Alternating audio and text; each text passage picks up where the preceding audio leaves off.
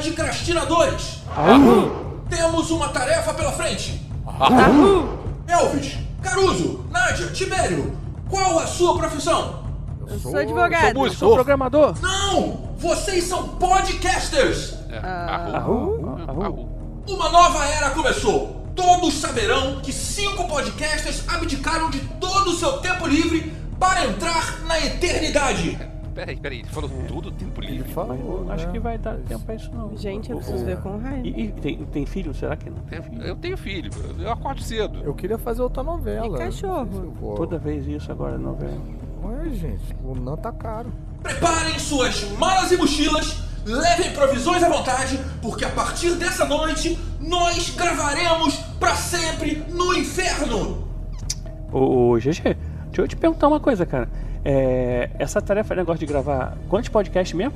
Assim, porque é, a pergunta é mais pra curiosidade mesmo, só pra gente saber como é que vai ser aí. É, não, é, exatamente. Ele tá perguntando só pra saber mesmo, porque a gente já disse que ia. Mas esclarece o negócio aqui. É pra gravar quantos episódios? Quanto vocês acham? Chuta aí que eu falo se tá perto ou não. Vai ser tipo um. uns 20 episódios? Mais! É, chu- chuta logo uns 50. 50, GG? Mais! Pô, mas pera aí, rapidinho. É duas horas por episódio? Ele vai dizer quanto? Uns 80? Que aí, que aí é brabeza, né? É, os 80 episódios dá quanto? Cara, sem fazer conta não. Pergunta pra Nádia. Ah, eu sou de humanas. O Tibério que é programador, pô. Bem, isso, isso aí deve dar, nos meus cálculos rápidos, assim, mais uns 5 anos, eu acho. Tá. Mas, mas peraí, se, o- se, se o Tibério não puder e eu tiver que fazer, e aí como é que faz? Que aí, que aí dobra, dobra o trabalho. Mas, gente, vamos, vamos perguntar. É 80? Senhores, a gente começa em mais 300. Depois a gente vê o que faz. O, Elvis, ele, falou quanto? Mais 300? Ô, gente, você tem que parar de arrumar essa confusão aí. 300! This is madness! Não! This is podcastinadores!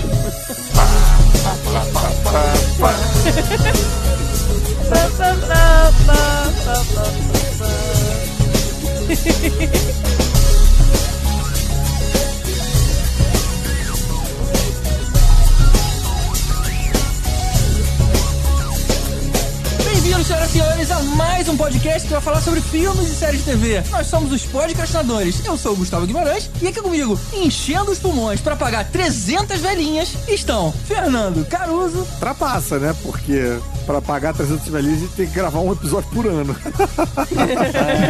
Mas tô ansioso pra esse episódio, cara. Tô me sentindo tipo garoto no- na escola no dia de prova oral e de novo eu não estudei nada. Vou ficar aqui respondendo perguntas sem saber o que vem por aí. Você nem sabe a matéria, né? Não sei nem a matéria, cara. Tibério Velasquez, Eu vim pra esse episódio, eu só não sabia que precisava raspar o peito todo e a barriga pra poder. Precisa, é, é tudo depilado e barriga tanquinho. Arru, arru. Ué, mas os caras 300 não eram depilados. O Jared Butler é todo peludo, com barba Não, mas o o do maxilar pra baixo Ah, é. era É. de- É porque eu, quando vejo filme, não presto atenção nessas questões capilares de maquiagem. Eu não... Ah, O cara do cabelo, né? É, aí. mais o penteado. É porque o negócio dele é com o cabelo da cabeça, não é. É o penteado, não o pentelhado, né? Eu Podia só achei estranho o GG falar que precisa de fôlego pra apagar 300 velhinhas. Eu só pensei numa arma com 300 balas. Porra, Olha aí também o essa tua velhinha também tá bem ágil, né? De 300 balas. É porque são 300 velhinhas. É aquela piada velha do tá na hora de apagar a velhinha. Pá, pá, pá. Uma bala pra cada uma, é isso.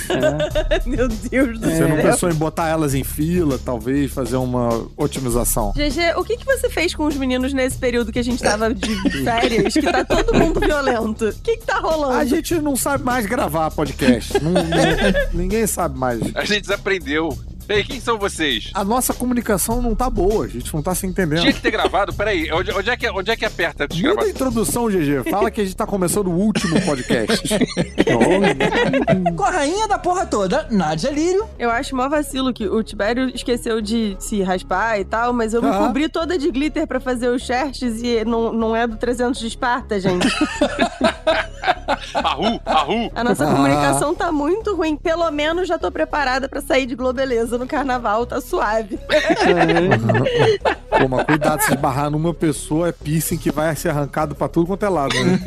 Me dá uma Verdade, tem agonia isso. essa Vou ter que fantasia de... repensar essa ideia. É, Pessoal, glitter faz mal ao ambiente. Por favor, usem glitter orgânico. Não, mas é, é só de maquiagem. Ah, é? é? Glitter faz mal ao Faz, ambiente? é? faz mal ao ambiente, porque é plastiquinho Olha. que não vai embora nunca mais. A parada não sai da sua pele, quanto mais da natureza. Façam que nem eu, não vamos pro carnaval, vamos pro cinema. Que mané carnaval o quê? É Justo. isso aí, é isso aí. Se você é, comer glitter, você caga um diamante? Aí você tem que concentrar muito. O... Não vou, vamos, vamos Cada merda é Essa não foi uma das perguntas, a gente não precisa responder, né? Depende do corpo.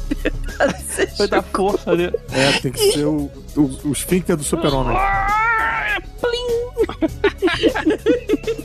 E eu, Vécio Parente. 1, 2, 3, 4, 5, 6, 7, 8, 9, 10, 11, 12, 13, 14, 15, 16. Eu achei que ele ia até 300, eu fiquei preparada. Eu sei que são 16. O que é isso, Elvis? 16 anos? 100, 200, 300, 400. É que não dá. Desse jeito eu vou pirar. Eu não consigo pensar em outra música que tem 300 O a não que que ser é isso? 16 do Little Quail and the Bad Birds. Eu conheço essa música, mas era 16 mesmo? O nome da música é 16, só que a música fala 100, 200, 300, 400. Você pensa, ah, tá, agora eu posso usar. Que era. Eu conheci uma outra que era só até o 4. 1, 2, 3, 4. 1, 2, 3. É outra do Little Quail. Acho que o Little Quail gostava de matemática. Não tem 5, não tem 5, não tem 6, não Isso. tem 6. É só até o 4. 1, 2, 3, 4. Essa ainda tinha em outras línguas, né? It, nin, san, shi, an, de, tua, quatro. Por aí. E tem a clássica 1, 2, 3, 4. Tão, tão. Bole, Do bole. YouTube? Esse é do. Do essas são todas do YouTube. É, 1, né? 2, 3, 14. Não, a do YouTube é 1, 2, 3, 14. A, a outra que tem olha. 1, 2, 3, 4, 5, 5, 6 é a do Offspring. É a do Offspring. Ó, Essa é muito mas eu boa. Também Verdade. tem o Mambo Number 5, mas aí não conta até E lá. tem Green Day, que é one, two, one, two, three, four. Bem, hoje só vai dar tempo da gente responder duas perguntas. Porque né? a gente, hoje a gente não vai responder pergunta, a gente só vai falar de músicas que tem números. E o detalhe é que o 300 GG colocou no, no fim da planilha, se sobrar tempo, tem umas perguntas extras. Se sobrar tempo. É uma coisa que nunca acontece com a gente. É isso aí. Estamos de volta e chegamos finalmente ao episódio 300. Tiramos as nossas primeiras férias decentes em 10 anos e finalmente agora entramos na nossa 11 primeira temporada. Impressionante como é que esse podcast não acaba, né? É, não, não sabia nem que a gente tava de férias, devia ter aproveitado mais. Pois é, devia ter ido pra Cancún, devia ter ido pra um lugar melhor. Aqui no Rio de Janeiro o calor é enorme. Eu extraí a vesícula.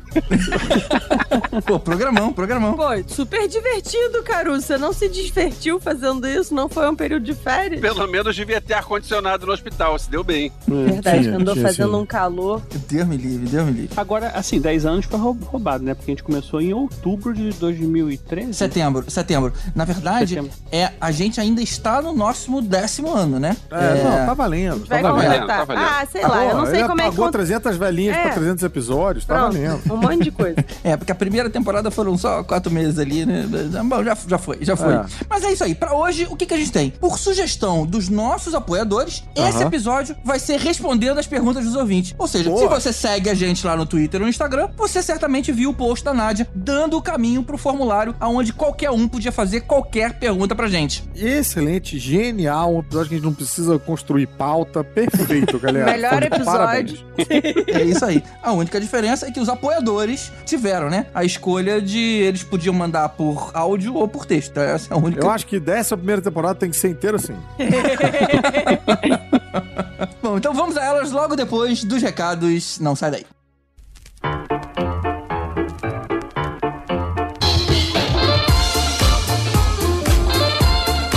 Isso aí. Chegamos ao nosso tricentésimo episódio, cara. Quem diria, hein? Muito obrigado a todos vocês que nos ouvem, que interagem e que apoiam principalmente. Cada um com a sua importância para que esse episódio tenha chegado tão longe e que é o que vai determinar por quanto tempo ele ainda vai continuar.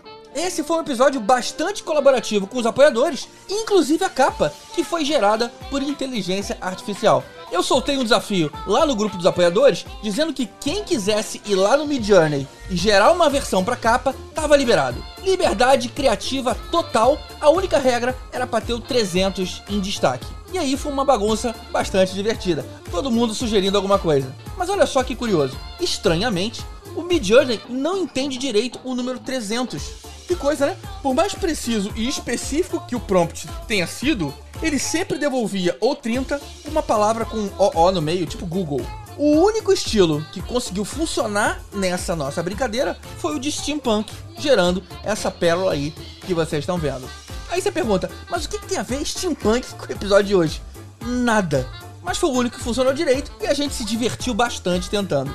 Ok, só para não dizer que foi 100% Midjourney, as fotos eu inseri na mão, mas todo o resto, inclusive os porta-retratos, veio por inteligência artificial. Bem legal, né? Alguém até perguntou lá no grupo, mas por que, a gente não usa logo o pôster de 300? Porque isso podia acabar enganando o ouvinte, né? A gente sempre que fala de um filme, ou mais de um, usa o pôster ou uma variação de cena do filme para fazer a capa. E aí aquele ouvinte mais desatento que queria ouvir sobre o filme 300 acaba baixando nosso único episódio onde a gente não fala de filme nenhum e ia ficar zangado e nunca mais voltar. E a gente não quer isso, né? Fora que fez parte da graça essa criação colaborativa da arte. Até tentaram usar esse clima do filme, mas como já expliquei agora há pouco, nada que não tenha sido universo steampunk funcionou direito pro que a gente queria. Mas se você que tá ouvindo agora quiser tentar, faz aí e manda pra gente ver. E ainda repasso lá no nosso grupo dos apoiadores. Ok, deixa eu aproveitar então a oportunidade para falar com você aí que nos ouve via Spotify apenas. A plataforma é ótima, eu sei, mas saiba de uma coisa: o Spotify volta e meia encrenca com algum episódio nosso e tira ele da lista. Faz um teste aí, manda listar os episódios disponíveis e olha quanto buraco tem. Isso acontece porque às vezes a gente usa alguma música que ele monitora e por isso ele tira o episódio inteiro do ar. Não tô dizendo para você mudar de plataforma, mas sim que você certamente andou perdendo alguns episódios nossos. Experimenta, dá uma olhada ou no nosso site ou em qualquer outro agregador para ver se tem algo ali que você queria ter ouvido, mas não apareceu para você. Quem sabe você não tem alguns episódios inéditos para você, né? Ouvir. Então é isso, gente. Deixa eu agradecer oficialmente aqui os nossos apoiadores por terem possibilitado a gente chegar tão longe. Mas é lógico, um agradecimento especial aos nossos apoiadores de Yoda, que são Sérgio Salvador, Gilberto Queiroz, Ricardo Pires Ferreira, Eduardo Starling, Rodrigo Aquino, Carlos Eduardo Valese, Pedro Neto, Ricardo Gomes, Samila Prates, Márcio Alves, Fábio Lúcio Matos, J. Santos, Carlos Cunha e Gláucia Beretta, aos nossos super saiyajins Alexandre Bom, Sérgio Camacho, Pedro Ferrari e Diego Vale, aos mestres dos magos Bruno Mancini, Marcos Especa, Marcelo Parreira e Mariana Herrera, e finalmente aos nossos tanos Hugo Fagundes e Ricardo Varoto. Se você quer nos ajudar a manter esse podcast no ar, considera dar um pulinho lá em apoia.se barra e contribuir com o valor que você pudesse comprometer. Lembrando que você pode cancelar a qualquer momento. Então é isso. Com a palavra, os ouvintes.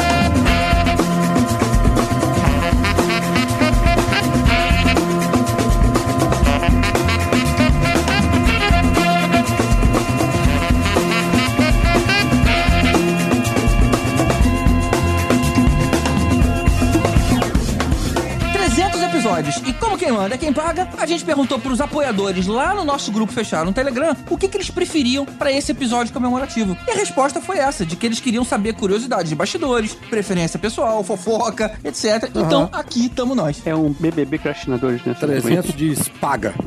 É, tipo, tem o de frente com Gabi, esse é de ouvido com podcastinadores, né? Tipo. É. Porra, tem É, de frente pessoal- com Gabi ainda? Não, não tem. Eu sou velha. Eu, eu tô tendo que, eu esse ano tô começando a ter que lidar com o fato de que eu estou ficando velha. E aí eu agora. E você é a entendeu? mais Isso. nova de nós, cara. É isso, galera. Cara, Show. se, se a Nádia tá velha, ferrou. É, né? É Caraca. porque já são 10 anos de podcastinador, já tem uns 5 meus aqui, cara. Há muito tempo. Normalmente todos os nossos episódios são sobre alguma obra artística do cinema, da televisão, Uhum. né? E esse é sobre Então, o melhor episódio- podcast do mundo. E... e esse a gente resolveu falar sobre a gente. Assim, já teve uns episódios que são mais assim, Sim. pessoais, tipo. É, Aquele presencial no estúdio, né? é, teve presencial. Teve, na verdade, não foi com a gente, mas teve um Dia das Mulheres que teve um papo mais também mais Ah, descontraído. é? Foram as, Foram as esposas e- falando mal da Duas As gente. vezes. esposas, é, Duas vezes. jogando no ventilador. É, também teve umas coisas assim, mas assim a gente. O pessoal pediu, né? Que, ah, pô, por que vocês não contam um pouco mais sobre vocês, sobre a vida pessoal? A gente acaba soltando durante o episódio, É? claro, né? Sobre um pouquinho de cada uma. A gente sabe que o Vest, por exemplo, tem 300 teclados, o Tibete tem 300 bonequinhos, o, Caruso tem 300 mil quadrinhos, ah, mas, bom. mas não sabe é, outros detalhes da nossa vida pessoal e a gente não vai contar. Não, brincadeira. A gente separou algumas perguntas aqui, que a galera mandou, tivemos muitas perguntas, é, tanto por áudio quanto escritas, então a gente pegou algumas assim, que a gente vai tentar responder todas que a gente conseguir. É isso aí. Algumas vão ficar de fora, desculpe. Só as melhores. Mas vale Pode. dizer que dos apoiadores entraram todas. É isso aí. O apoiador manda, a gente deixa entrar. Como é que é? Foi o que ela disse. Então vamos lá. Vamos começar com o bloco de Inside Information. Ah, Inside bastidores Information. que chama. Bastidores. A primeira pergunta aqui é do Gustavo Gonçalves, ou Xarai. É, o GG. Ele é GG também, olha lá. Ele é é GG, GG, é verdade, verdade. Gustavo Gonçalves. Ele deve ser um GG bonzinho, deve ser o GG do É. outro. Mas eu diria que foi coincidência ele ser o primeiro, hein? Realmente estava aqui na lista da- do- das perguntas. Um- É, tem- Não foi, não foi, não foi proposital. Infelizmente ele não é um apoiador e ele manda o seguinte: Fala galera, podcrastineira. Primeiramente gostaria de parabenizá-los pelo episódio número 300 e desejo uma vida longa e próspera para esse trabalho maravilhoso de vocês. Oi, muito obrigado. Obrigado. Arru. Comecei a ouvir o podcast lá no sensacional episódio Revisitando Lost, Olha aí, eu tava nesse. quando ainda tinha que entrar no abacaxi voador pra baixar os episódios todos. Olha só, cara. Ele é das antigas mesmo. Caraca, Abacaxi voador. Abacaxi voador, bicho. Ele é das antigas. Mas a pergunta é: eu gostaria de saber de fato como começou esse projeto e de quem partiu a iniciativa. Acho que a gente já até contou essa história aqui no passado, né? Já. Já O contamos. mas- Tibério não foi porque ele tava vendo é, Círculo de Fogo. Foi, foi, ver Foi. Pacific Rim. Vale até a pena ouvir essa história completa lá no episódio 100, que é um, então, um episódio super divertido. Mas um resuminho aqui pra quem não quer se dar o trabalho. Ou você pode cortar aquele áudio e botar aqui agora também, que a gente nem, nem responde essa. Já. Não, eu- a gente quer mais um download. Vai lá e vê, ouve o, ba- o É, episódio tem 100. a ideia inicial, né? Eu tinha uma necessidade de mexer com ferramenta de edição, porque eu tinha um outro propósito pra fazer com isso. Quis fazer um teste e aí virou essa constância de amigos se encontrando pra conversar sobre cinema e séries, que eram assuntos que a gente gostava. E preencher a planilha, né? Também, que é um, um aspecto muito importante do, do Funcionou podcast. e a gente continuou essa brincadeira. Boa. Vale citar que a gente se conheceu inicialmente pelo Conselho do Rio de Janeiro, algumas pessoas daqui. É E verdade. a gente falava muita besteira no grupo do Conselho do Rio de Janeiro, e aí tomava esporro do Henrique, do Brian. e aí, por causa disso, a gente criou um grupo, é o finado amigo nosso, Oz. E não chamou eles. O Oz criou um grupo que é chamado do Balacobaco, e a gente separou. Esse grupo era só pra falar de. Não podia falar de Star Wars, só podia falar de outras coisas, que era um grupo off-topic do Conselho Jedi. E aí surgiu aí essa galera que tá aqui. E depois entrou o Caruso, né? E aí vocês sabem a história. Mas, né, partiu daí, não foi? Eu tinha Olha só. esquecido que o Balacobaco era, não podia falar de Star Wars. Verdade. E detalhe que eu sempre fui meio outsider dessa história do Conselho Jedi de vocês, né? Eu só acabei parando dentro desse grupo porque eu conheci o Elvis num churrasco. Ah, não foi o o Léo que te colocou? Não? foi o, foi o Elvis. E aí comecei Tá, a conversar com o cara lá, pô, o papo bateu ali, papo meio nerd, a gente tava falando de Battlestar Galactica.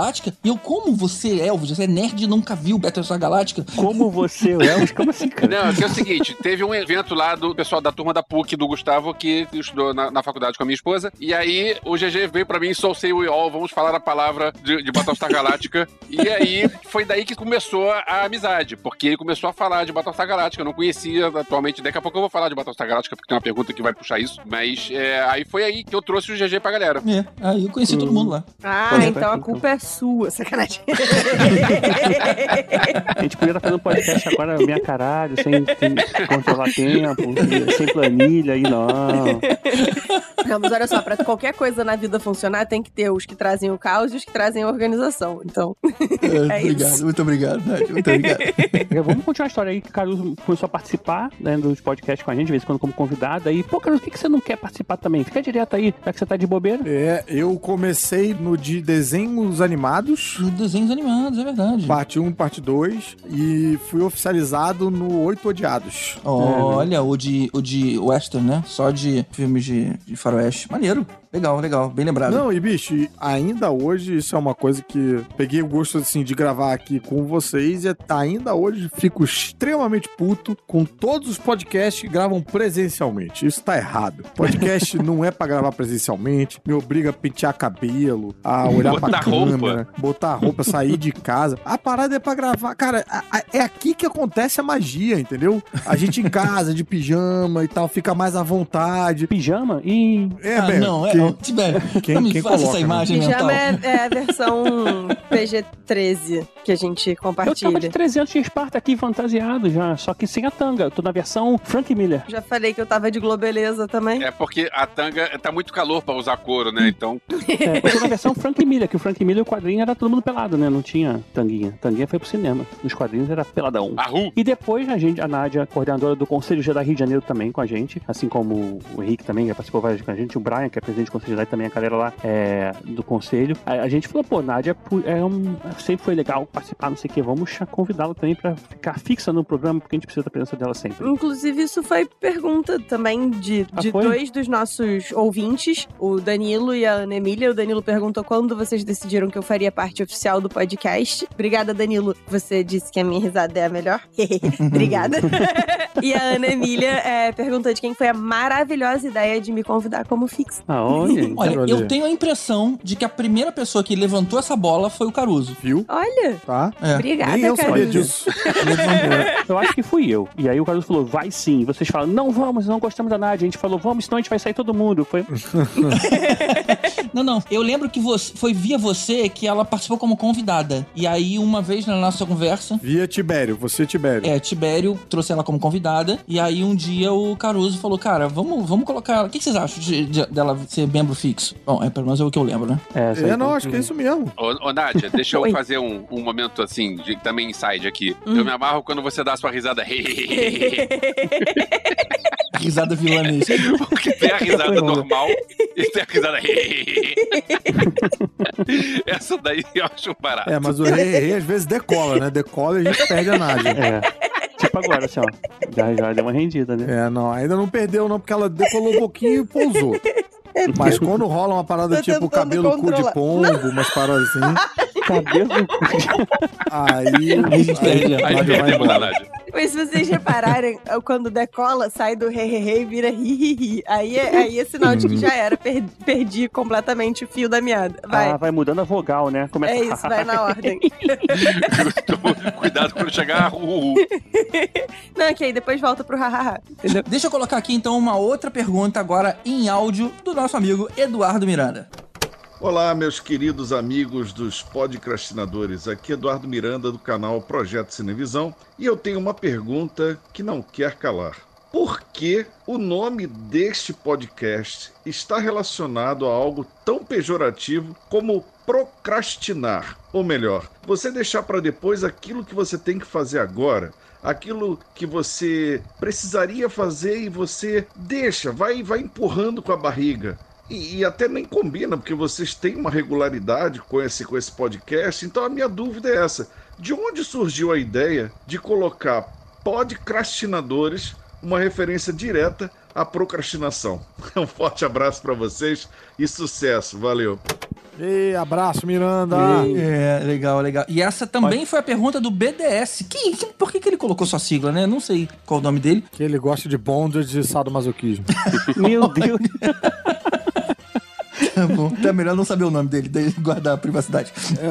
Bruno dos Santos. Não, sacanagem, não tenho ideia. Olha, eu vou falar o seguinte, cara. No início, lá em 2013, os podcasts ainda estavam engatinhando. Todo podcast era pod alguma coisa ou alguma coisa cast. Aí a gente sabia que a gente ia gravar e, e nunca que a gente escolhia o, nome certo. E aí teve um atual apoiador nosso, o Eduardo Styling, que inclusive tinha sido convidado, fazia parte desse grupo, né, da, da lista, né? Ele ia fazer parte do time inicial, mas ele tinha acabado de casar e não pôde, aí o Tibério entrou no lugar dele. E ele pensou, tô fora, mal roubado.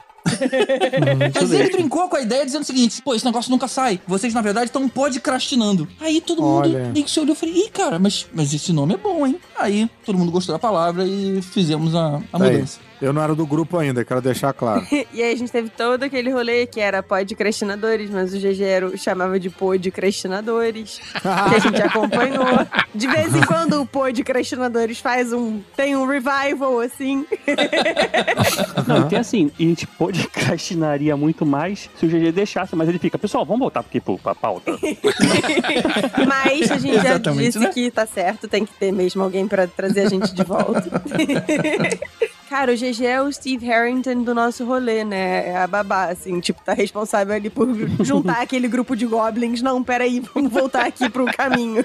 É os bichinhos que ficam fugindo e eu tenho que trazer pra de volta de perto. E aí quando eu olho o outro cara fugiu de novo. Vem você! A gente tem uma outra pergunta aqui do Marcelo Santos. E ele pergunta: Vocês terão novos membros? Nádia e Caruso entraram depois. Cara, é, por enquanto não, porque temos cinco e tá bom, estamos felizes aqui. A gente funciona bem como um time nós cinco. Se acontecer de um dos cinco precisar sair fora por algum motivo qualquer, aí a gente repensa essa história. Mas acho que no momento não, não cabe entrar uma- outra pessoa. É, talvez a gente tenha menos membros. Eu já tô com uma vesícula menos, por exemplo. Como a esposa falou pra mim quando me conheceu, eu acho que tá de um bom tamanho, entendeu? É, a gente não precisa de. Tibério. Ela não é muito ousada também, né? Agora, por que, que o Tibério conheceu a esposa pelado? Ué, né? Como é que você anda na rua? Então, GG, é esse o momento, sabe? Do trazer os goblins de volta. Bom, então voltando, isso já aconteceu no passado, né? Saiu o Rod, saiu a Roberta e entraram aí Caruso e Nádia. A verdade, cara, é que cinco membros, você já tem uma quantidade boa de espaço pra cada um. Se você começar É. a colocar mais, vai ficar tão superficial, né? Conflito de agenda, né? Pra juntar todo mundo, pra gravar e tal. As pessoas têm, É, né, têm uma Exato. vida particular, enfim. É, e fora que não abre espaço pra ter um convidado especial que domina algum assunto É, porque fica específico. lotado, né? Já fica lotado. Não sei se o pessoal sabe, mas assim, é, É caro editar essa porra. É, tem um custo, né? Pra editar, quanto mais pessoas, maior o custo. Então, se, vale- se de repente valer a pena, né? A gente até cobre, né? Esse custo, bota É, mais gente. na né? verdade, pra entrar mais gente, a gente teria que revezar mais, né? Entre a gente, Uhum. né? Isso. É, E é. que tem acontecido bastante recentemente até, né? Porque até nossas vidas pessoais acabam interferindo também na gravação. E aí tem época que piora, nasce filho de um, e aí, tipo, casa Sim, outro. tira a vesícula de outro. tira a visão de outro, aí outro resolve viajar. Ah, eu vou tirar férias. Pô, Um deles faz novela. Sempre sou eu. Faz novela. Esse. Nunca vocês fazem isso por mim. Nunca tomo esse lugar. eu faria. Eu vou avisar. Vou avisar na Globo. Avisa lá na Globo, a gente Avisa. faz novela também, a gente vai, vai ser o Tá caos. Vou avisar. Imagina. Pô, Galera, próxima vez... Imagina o Tibério de policial, cara. Então, já que a gente mencionou a edição, e esse é o, é o espaço justamente pra gente falar de bastidores, explicar como é que a coisa acontece. A gente tem um editor, que é o Senhor A, o Alexandre, que a gente é, pega todos os nossos canais e a gente grava em canais separados. Ou seja, cada um na sua casa ali com o seu Skype. A gente faz a gravação, não é pelo Skype, né? É cada um grava de uma forma pura, né? Antes dele ser esmigalhado pelo Skype, cada um grava o seu canal puro, manda por um Dropbox pra gente e a gente concentra, sincroniza. Por isso que antes do- das gravações a gente bate palma, vocês não ouvem isso, que a gente corta. É, mas o fato é o seguinte: eu pego, a gente pega todo esse bolo e manda pro senhor A. E ele simplesmente organiza a bagunça. Ele apaga os chiados no- quando ele consegue, né? A gente tem umas gravações tristes que não dá pra isso acontecer. Apaga quando tem alguém falando arru, arru o tempo todo. É, exatamente. É, às vezes, quando tem mais de uma pessoa falando ao mesmo tempo, ele dá uma separada, tipo assim, uma voz primeiro, outra voz em outro. Equaliza, que é importante pra ficar todo mundo no mesmo volume. Ou seja, é um trabalho bastante trabalhoso é, que ele já faz pra gente. E aí, depois ele devolve. Ele não faz nenhuma edição editorial, digamos assim. E aí, com todos os áudios arrumadinhos, bonitinhos, sem chiado e tudo mais, eu vou cortando, ó, essa piada não ficou legal, ou isso aqui eu, eu jogo pro blooper, ou aí eu coloco a música e beleza. Aí já é edição editorial. Meu trabalho fica muito mais facilitado por conta disso. Por isso que esse episódio foi gravado em 2021. Inclusive, aproveitando que a gente tá falando um pouco desse aspecto técnico do podcast, o Alex Miguel, ele disse que acompanha o Podcastinadores desde a época do Rod e da Roberta. Recomenda pra todo mundo que gosta de podcast. Alex, você é 10 de 10. Inclusive, se vocês não estão indicando pras pessoas o Podcastinadores, vocês são só 9.9 de 10. Pra ser 10 de 10, tem que indicar pras pessoas. É, e ele disse que tem a curiosidade de saber como a gente organiza os momentos de gravação, se tem um dia, um horário fixo na semana, se vai de acordo com o compromisso de cada um e como é que a gente concilia isso com a vida profissional. Caraca, o cara A quer gente- organizar mais ainda. Não concilia com a vida profissional, a gente dá um jeito. É. A gente perde muita gravação por isso, né? É. Considerar que a vida profissional, o que a gente faz é gravar de noite. Nossas gravações, elas normalmente acontecem após as 9 e meia, 10 horas da noite, pra poder exatamente não atrapalhar. Que é uma delícia pra quem tem filho pequeno que entra na escola às sete. Tem isso também. Daqui a pouco eu Mas acordo. é pessoal, não é profissional, né? E normalmente a gente grava quinta-feira à noite. Então, Esse é o nosso dia mágico, É, reservado já. Agora, o GG falou de edição, cara, lá no início, lembra? Antigamente a gente pegava os áudios, aí o Rod pegava um pedaço do áudio, eu pegava um pedaço do áudio, o GG pegava, a gente fazia toda essa limpeza porque não tinha dinheiro, né? E não entrava nada, né? Agora já, já entra alguma coisinha que ajuda a gente a manter esse E podcast a gente ainda gravava num canal só, pra ficar pior ainda, né? E sem headset. sem headset. caramba. Então, assim, a gente foi melhorando. Então, a gente. A, a ajuda da galera, os, É os patrocínios e aí o nosso, nosso grupo de padrinhos, e isso ajudou. Eu lembro, tio Ari, você putaço comigo, porque um dia eu fui gravar resfriado e eu fiquei fungando a gravação toda. Ah, E você, tirando. caralho, olha só o trabalho que você me deu de ficar tirando essas fungadas. tá vendo? A gente não dá valor aí pro trabalho do Alexandre. Agora é o Alexandre que se vira aí. Pode, Alexandre.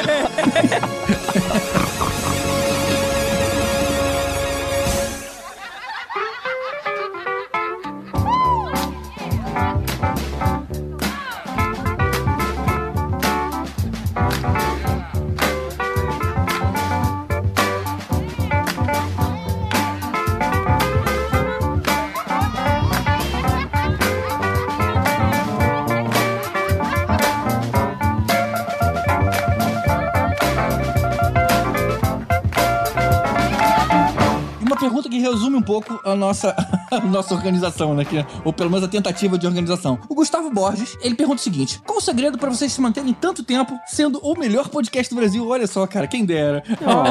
Olha Isso, só. Quero dar um abraço no Gustavo Borges agora. Tudo isso é poder da amizade ou é regência draconiana do GG? Sucesso pra vocês. 50-50. Antes do GG responder draconianamente, eu queria dizer que eu queria ganhar o que ele acha que a gente ganha com o podcast. É o melhor podcast da seria bacana. Mas e antes de responder, o Alexandre Siqueira também fez uma pergunta similar, que é: parabéns, pessoal, pelos 300 episódios e que mais 300 venham por aí. Deus me livre, não faça isso. É. Eu gostaria de saber se alguém do grupo tenta manter o pessoal na linha, porque eu noto que a conversa flui e que de repente ela podia se desviar demais ou se estender demais. Alexandre Siqueira, eu vou te recomendar ouvir os podcasts que o GG não tá. a gente se diverte bem mais. Faça um exercício de comparação. E olha que eu ainda corto muita coisa, hein? Mas fica uma bagunça mesmo. É, na verdade, assim, o papel do host, né, tanto em podcast, seja presencial, seja por áudio, ou qualquer mesa redonda de debate, você tem que ter uma pessoa que vai mantendo aí as pessoas na linha, na verdade é o papel, né? E assim, pode acontecer mesmo, principalmente assim, convidados que a gente às vezes não tem tanta intimidade, fala, pô, calma aí, segura a onda aí e tal, não sei o que, espera aí. Então, é, isso, isso pode acontecer. Então, o papel do host acaba sendo meio que profissionalmente dentro do podcast, é liderar aí as pessoas no caminho correto pra não deixar escapar muito também. Ou deixar, dependendo do qual for o objetivo também, vai que. Agora uma pergunta em áudio. Fala pessoal, tudo bem? Rafael do Cinemação aqui. E escutei falar, né, pela mídia brasileira que tá saindo aí em todos os cantos, que os podcastinadores estão completando 300 episódios, é isso mesmo? 300 episódios, cara, é coisa demais, hein? Parabéns, galera, parabéns pela dedicação, parabéns por manter a frequência, né, por trazer tanta coisa legal pra gente que gosta de ouvir vocês. Então, só tenho que parabenizar e torcer para que a gente tenha aí mais episódios pela frente, né? Aliás, isso é uma coisa que eu queria perguntar para vocês, porque recentemente eu me vi fazendo uma reflexão sobre o meu próprio podcast em por que continuar, em que momento que a gente para e pensa assim, pô, devo continuar ou não? Eu queria saber é, de vocês, como é que tá isso? Como que vocês se motivam para fazer tantos episódios? O que, que faz vocês se manterem unidos e conversando e trazendo tantos temas assim? É a interação entre vocês, que vocês gostam de estar sempre juntos conversando? É a interação com o público? Enfim, o que, que faz vocês quererem continuar fazendo podcastinadores? E se vocês têm aí uma marca, né, também, pô, a gente queria chegar em X episódios e depois se aposentar. Tem alguma coisa nesse sentido ou não? Ué, esse aqui não era o último, não? Vai ter mais depois? É, porra, eles, eles falaram pro Vess que ia ter mais. Não, Vess, esse é o último sim, cara. É o último contigo, cara. Nunca Então, mais. respondendo a pergunta do Rafa, o bullying é uma parte essencial de porque a gente continua fazendo. Sim. O principal é não morar junto. Isso É. aí atrapalha. É. Não, mas eu acho que é um cuidado importante mesmo, que eu acho que ele, ele falou aí, né? A gente precisa dar uma descansada de vez em quando. Acho que essas férias foram importantes. Às vezes um não, não grava e tal. Porque se a gente ficar de gravar todo mundo, toda semana, uma hora começa a dar ruim. Pra mim, pelo menos, o que eu acho que é um grande motivador é o, é o apoio da galera. Porra, o grupo dos apoiadores sempre movimentado. A maneira como a galera interage, como manda mensagem e tal. Isso é gostoso de ver que a gente tem um produto bacana nas mãos, que é pelo menos que a, que a galera gosta, sabe? Eu fico, quando eu encontro É. alguém na rua que fala, tipo, ah, eu sou ouvinte dos podcastinadores, eu fico muito, muito empolgado, né? É, eu, eu acho que, assim, a interação com a galera... A interação com vocês, não. Mentira. A interação com vocês é Ah. muito legal. E, e como alguém que chegou, tipo, como fã... Porque eu, eu era fã, né? Quando entrei, eu já, tipo, acompanhava o podcast há um tempão Aí e tal. deixou de ser quando começou a gravar. Lógico, eu conheci vocês, Quando aí conheceu a achei... gente de perto, deixou de ser fã. Aí não, Não. dá. Mas assim, pra mim foi muito legal porque eu pude, tipo, eu tive a oportunidade de passar a interagir direto com as pessoas que eu ouvia. Então, é, eu sei que, que manter isso, assim, ter a interação com a galera que ouve a gente é muito especial pra mim. Eu lembro numa CCXP, eu encontrei com o Bruno Pelisson, que foi muito maneiro, que foi, tipo, o primeiro momento em que eu tive de frente com alguém que, que só me conhecia do podcast. Eu fiquei, tipo, ai, que legal. Só conhecia a voz. É, sei lá, eu, eu gosto de ter esse espaço pra gente falar as nossas abobrinhas das coisas que a gente gosta. É, isso é bacana. Tem um espaço ali, né, confortável e tal. É. que a gente sabe que a galera que escuta também entende, a gente entende como a gente pensa. E outra parada também que, assim, pra mim também faz muita diferença. Às vezes, cara, muita coisa rolando nas mensagens no grupo, muita coisa pra resolver e tal. Eu esqueço, esqueço que tem gravação, esqueço muita coisa na vida também acontecendo, ainda mais agora com um filho pequeno. E aí eu só pego de surpresa. Falo, caralho, tem gravação hoje. Eu vou, eu, cara, não minto pra vocês. Subo pra gravar, assim, puto da vida. Começa a gravar, me divirto. A gente começa a fazer piada e brincar e tal. E a gente fala muito do. Né, a gente, normalmente, quando a gente escolhe um tema, é alguma coisa que a gente gosta de falar sobre. Até quando a gente não gosta, né, do tema que for escolhido, a gente gosta de falar mal também. Então acho que tudo isso dá uma arejada nas ideias. É bom, sabe? Eu desço sempre mais leve do que eu subo. A gente é nerd, né, assim, então É. é, legal, assim, esse negócio de conversar sobre filme é legal, assim, a gente, ainda mais que todo mundo em casa, agora nos últimos, sei lá, quatro anos, a gente... E conversar com esse grau de aprofundamento, né? A gente perde aqui, sei lá, duas horas conversando sobre um filme, sobre uma série de televisão. Isso é legal É. você fazer. Faz falta. Às vezes você não tem um, um ambiente sempre pra conversar. Às vezes Sim. o pessoal do trabalho não tem o mesmo nível de afinidade, ou então não curte as mesmas coisas. Então, assim, isso também é legal. Eu acho que, assim, é, até ele perguntou, né, até quando, por que continuar fazendo. Cara, assim, enquanto, eu acho que tem um,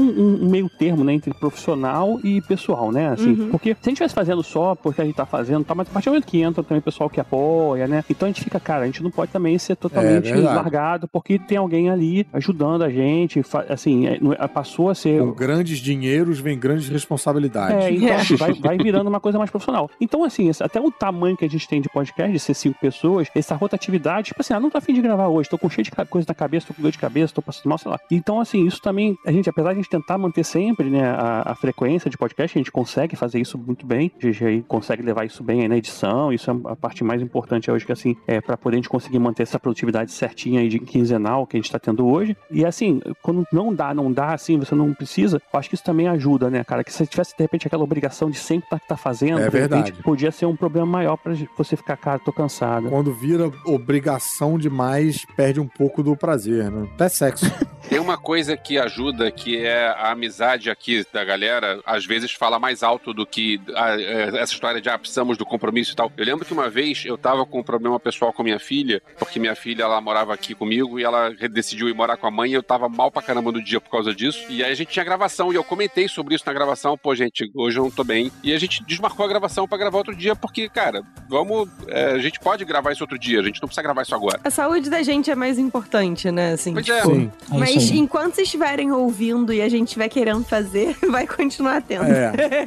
Um detalhe adicional é que no início eu me preocupava muito mais porque eu pensava nisso como empresa, né? A gente tava criando uma coisa, existia mercado pra isso, né? Logo no início, tinha a gente via o Nerdcast despontando, a gente tava com um crescente de audiência bacana. Então, tipo assim, gestão ela precisa ser mais detalhista, né? O dia que ficou claro que a gente não ia ganhar dinheiro nunca com isso, cara, então eu relaxei 90%. Isso faz muita diferença no como você encara aquilo. O grau de expectativa, né? É, antigamente aquilo não era muito divertido pra mim, porque eu tinha que manter aquilo muito certinho. Quando de repente eu falei, cara, esquece, entra só na parte divertida, porque isso aqui é muito divertido, foi uma outra maneira de encarar a coisa. Então simplesmente, cara, você não pode gravar? Não grava. Ou você não pode gravar um vídeo? Não grava. Vamos fazer o que a gente quer, sobre o tema que a gente quer. Ah, não quero falar sobre esse tema? Beleza, você fica de fora. Ou não, se você fizer muita questão de, de gravar, o outro cara sai. Ou seja, eu, eu diria que em determinado momento eu virei uma chave muito importante. E hoje eu tenho uma visão completamente diferente de como eu via no início. Mas ainda usa planilha de Excel. Isso Mas ainda não- porque eu, é, eu- eu mudou. preciso me organizar.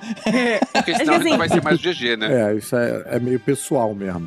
Um quê de razoabilidade ajuda sempre, né? Tipo, Hum. Pô, vamos. Exatamente. Cara, não tô me sentindo bem. Ah, pô, hoje eu não posso e tal. E, e conseguir ter essa flexibilização é, é importante também. É, engraçado que tinha um. E aí, não, não sei como é que funciona muito bem isso, mas psicologicamente tinha um psicólogo que falava assim: ó, pega tudo que você faz durante o dia e tem aqui, ó. Aqui é, é diversão e aqui é trabalho, assim, que você vê como trabalho. Às vezes, mesmo as coisas que você faz por diversão, mas se você faz aquilo com uma certa frequência e você encara aquilo como se fosse um trabalho, tipo Uma assim. exigência, né? É tipo, eu preciso ver uma série por semana, ler um quadrinho por dia, porque eu quero ter um ritmo de ler quadrinho. Pô, isso- então assim, ler quadrinho pra você é uma coisa que é diversão, é tipo como se fosse um trabalho, é uma obrigação, sabe? E você faz essa divisão e você tem que pesar os dois, porque se fosse muito pra um lado ou muito pro outro, tem alguma coisa errada, né? E assim, acho que isso é importante, a gente ter equilíbrio entre a gente tá se divertindo e também tá fazendo uma coisa com qualidade Uhum. e assim, tá respeitando a galera que tá pagando, sabe? A galera que, que acompanha a gente também ao mesmo tempo, porque tem isso, né? Antigamente a gente tirava dinheiro do bolso pra botar, o- É o podcast no ar. Hoje a gente consegue manter o podcast com apoio tudo que a gente tem em volta. O pessoal aí apoia a gente lá no apoia.se barra podcastadores, ou você pode comprar na Amazon através do nosso link, tudo isso ajuda a gente e ajuda a manter o podcast no ar, ajuda a gente a chegar no episódio 301, por exemplo, né? E aí, Ah. 600 você já ia me matar aqui, mas 301 a gente chega. Então, assim, é, é- isso faz a gente continuar. Eu, não- eu não vejo uma marca assim, de, pelo menos pra mim, terminar, sabe? Pra mim, eu fico gravando e tal. Enquanto isso for divertido e, Viável. e, assim, eu conseguir, é viável. é. Exatamente. O importante é ser prazeroso. O dia que não for pra alguém, essa pessoa sai e volta depois se quiser. Porque É. você vive de mau humor, sabe? É, você acaba contagiando É, os outros. Não é bom pra ninguém. Não é bom pra ninguém. Já aconteceu da, da gente precisar de, tipo, eu pelo menos no ano passado, enfim, surgiu uma oportunidade de jogar RPG numa mesa que ia ser muito bacana e tal. E eu falei, meninos, eu não vou poder, vou ter que ficar de fora outubro inteiro. Foi por isso que eu desapareci, inclusive. Então, assim, a gente tem essa flexibilidade também que é importante. Sim. Exatamente. E aí a Ana Emília fez uma pergunta parecida, que é quem é aquele que sempre pensa em desistir? O Eu vou te GG. falar que- Não é que pensa em desistir, mas, tipo assim, a cada marco, a gente, eu acho legal ref- fazer reflexões, né? E aí, gente, como é que vocês estão? Vamos fazer mais por quanto tempo? Mais seis meses, mais um ano? Vamos, vamos chegar no- na 12 segunda temporada? São coisas, são exercícios interessantes da gente fazer pra gente se avaliar. Cara, que perguntinha de gênio do mal da Ana Emília, hein? Nunca vi uma pergunta dessa no. É da discórdia, né? Não tem negócio da discórdia, né? Caraca, cara. E só fazendo um, último comentário aqui sobre o Rafael, o podcast do Rafael, Cinemação, ele é bastante profissional. Os caras realmente entrevistam pessoas da indústria, ele tem um cuidado todo especial com pauta. Então é uma coisa muito mais profissionalizada para amantes do cinema. Do gênero. É, exatamente do que a gente faz aqui de uma forma muito mais descontraída. Então eu entendo que pese muito pra ele. É, pra gente, a gente simplesmente, ok, isso aqui não vai dar dinheiro, então eu vou É. ficar só com a diversão. No caso dele, eu vejo o trabalho que ele tem quando eu ouço o produto final. É, então respondendo a pergunta da Ana Emília, quem é que sempre pensa em desistir é o Rafael. como alguém que já gravou com o Rafael e tal, assim, o, o grau também de aprofundamento dele. Porque a gente tem aqui, eu, sinto que o nosso podcast é meio. É a gente falando opiniões né? e tal. A gente, claro, não tira as coisas do Instituto Voz na minha cabeça. Às vezes, às vezes sai também. Mas, assim, a gente não tem um compromisso tão forte com, tipo, falar dos aspectos técnicos, não sei o quê. O Cinemação não. Eles têm um foco mais de falar de cinema também com uma ótica muito mais técnica do que a gente. E isso também dá um puta trabalho. Então, eu também entendo o. o A assim, a pergunta. a origem da pergunta. Deixa eu contar uma que aconteceu comigo, algo parecido com isso no passado. Eu tive uns problemas pessoais bem graves de doença na família e eu tocava na banda Perdido na Selva e a gente não tava num clima bom dentro da banda. Isso era virada dos anos 90 para 2000 e eu tinha muito estresse, muito clima ruim, não tava um clima bom. E eu conversei com a galera, galera, olha só, não tá, não tá legal, vou sair fora. Tanto eu não briguei com ninguém que eu voltei pra banda depois. Um tempo depois eu voltei, tudo bem, eu tô na banda até hoje. Tipo, não tá dando dinheiro, se não tá dando dinheiro, tem clima ruim, vou sair fora. Aí a gente tocava no ballroom pra 800 pessoas, quando eu saí, dois meses depois, tava tocando no circulador pra 5 mil pessoas, acompanhando a festa Plock. Putz. Me dei mal. Então a gente sabe que, que tava ruim na banda, né? Pô, então talvez o Elvis tivesse saído do podcastinadores, não sei. Pensei, mas não falei, sabe? Hum, tá aí. Mas mandou em mensagem do WhatsApp pra mim, pra eu falar. né? Ah, mentira.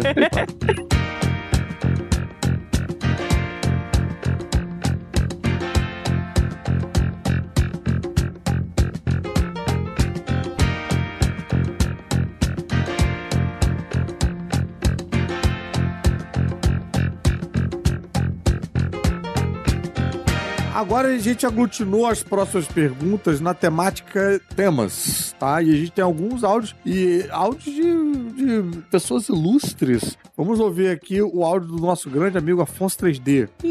Fala galera, aqui é o Afonso 3D, tudo bem? Parabéns aí, Podcastes, pelo tricentésimo programa, acho que é assim que fala. Cara, eu queria saber de vocês o seguinte: quem foi o primeiro convidado do programa mais gostoso e lindo do mundo que vocês receberam? Puxa saco dele mesmo. Sacanagem, brincadeira. Fui eu, claro, sabemos todos. Mas falando sério, é, vocês têm alguma história sobre algum programa que vocês acharam que ia sair uma merda, que ia ficar uma merda e acabou, acabou que deu certo? Tipo, a gravação tava ruim, vocês estavam desanimados, um convidado não tava funcionando, mas acabou que salvaram na, na edição? Contem a história de, de, de frustração, na verdade, de vocês aí, ou de superação, né? Conta aí. Parabéns aí pelo podcast. Beijo. Esse episódio eu tenho minhas dúvidas, hein? Esse que a gente tá fazendo agora? Esse vai ficar bom. Esse foi um que quase não rolou. Não, dá pra desistir ainda. A gente dá stop aqui na gravação e para. Não precisa ir lá. O Peter dele puxou o saco dele porque ele foi o primeiro convidado nosso lá que a gente falou sobre zumbis, Sobre né, cara? zumbi. Sobre filme de zumbi. Ah. Esse, esse episódio é maneiro até hoje, cara. Esse episódio ficou muito bom, cara. Eu achei ele muito maneiro. É, pena que o áudio é ruimzinho, né? Não, quer se fuder. A gente Ah, tá sempre bom. pode refazer. Ninguém...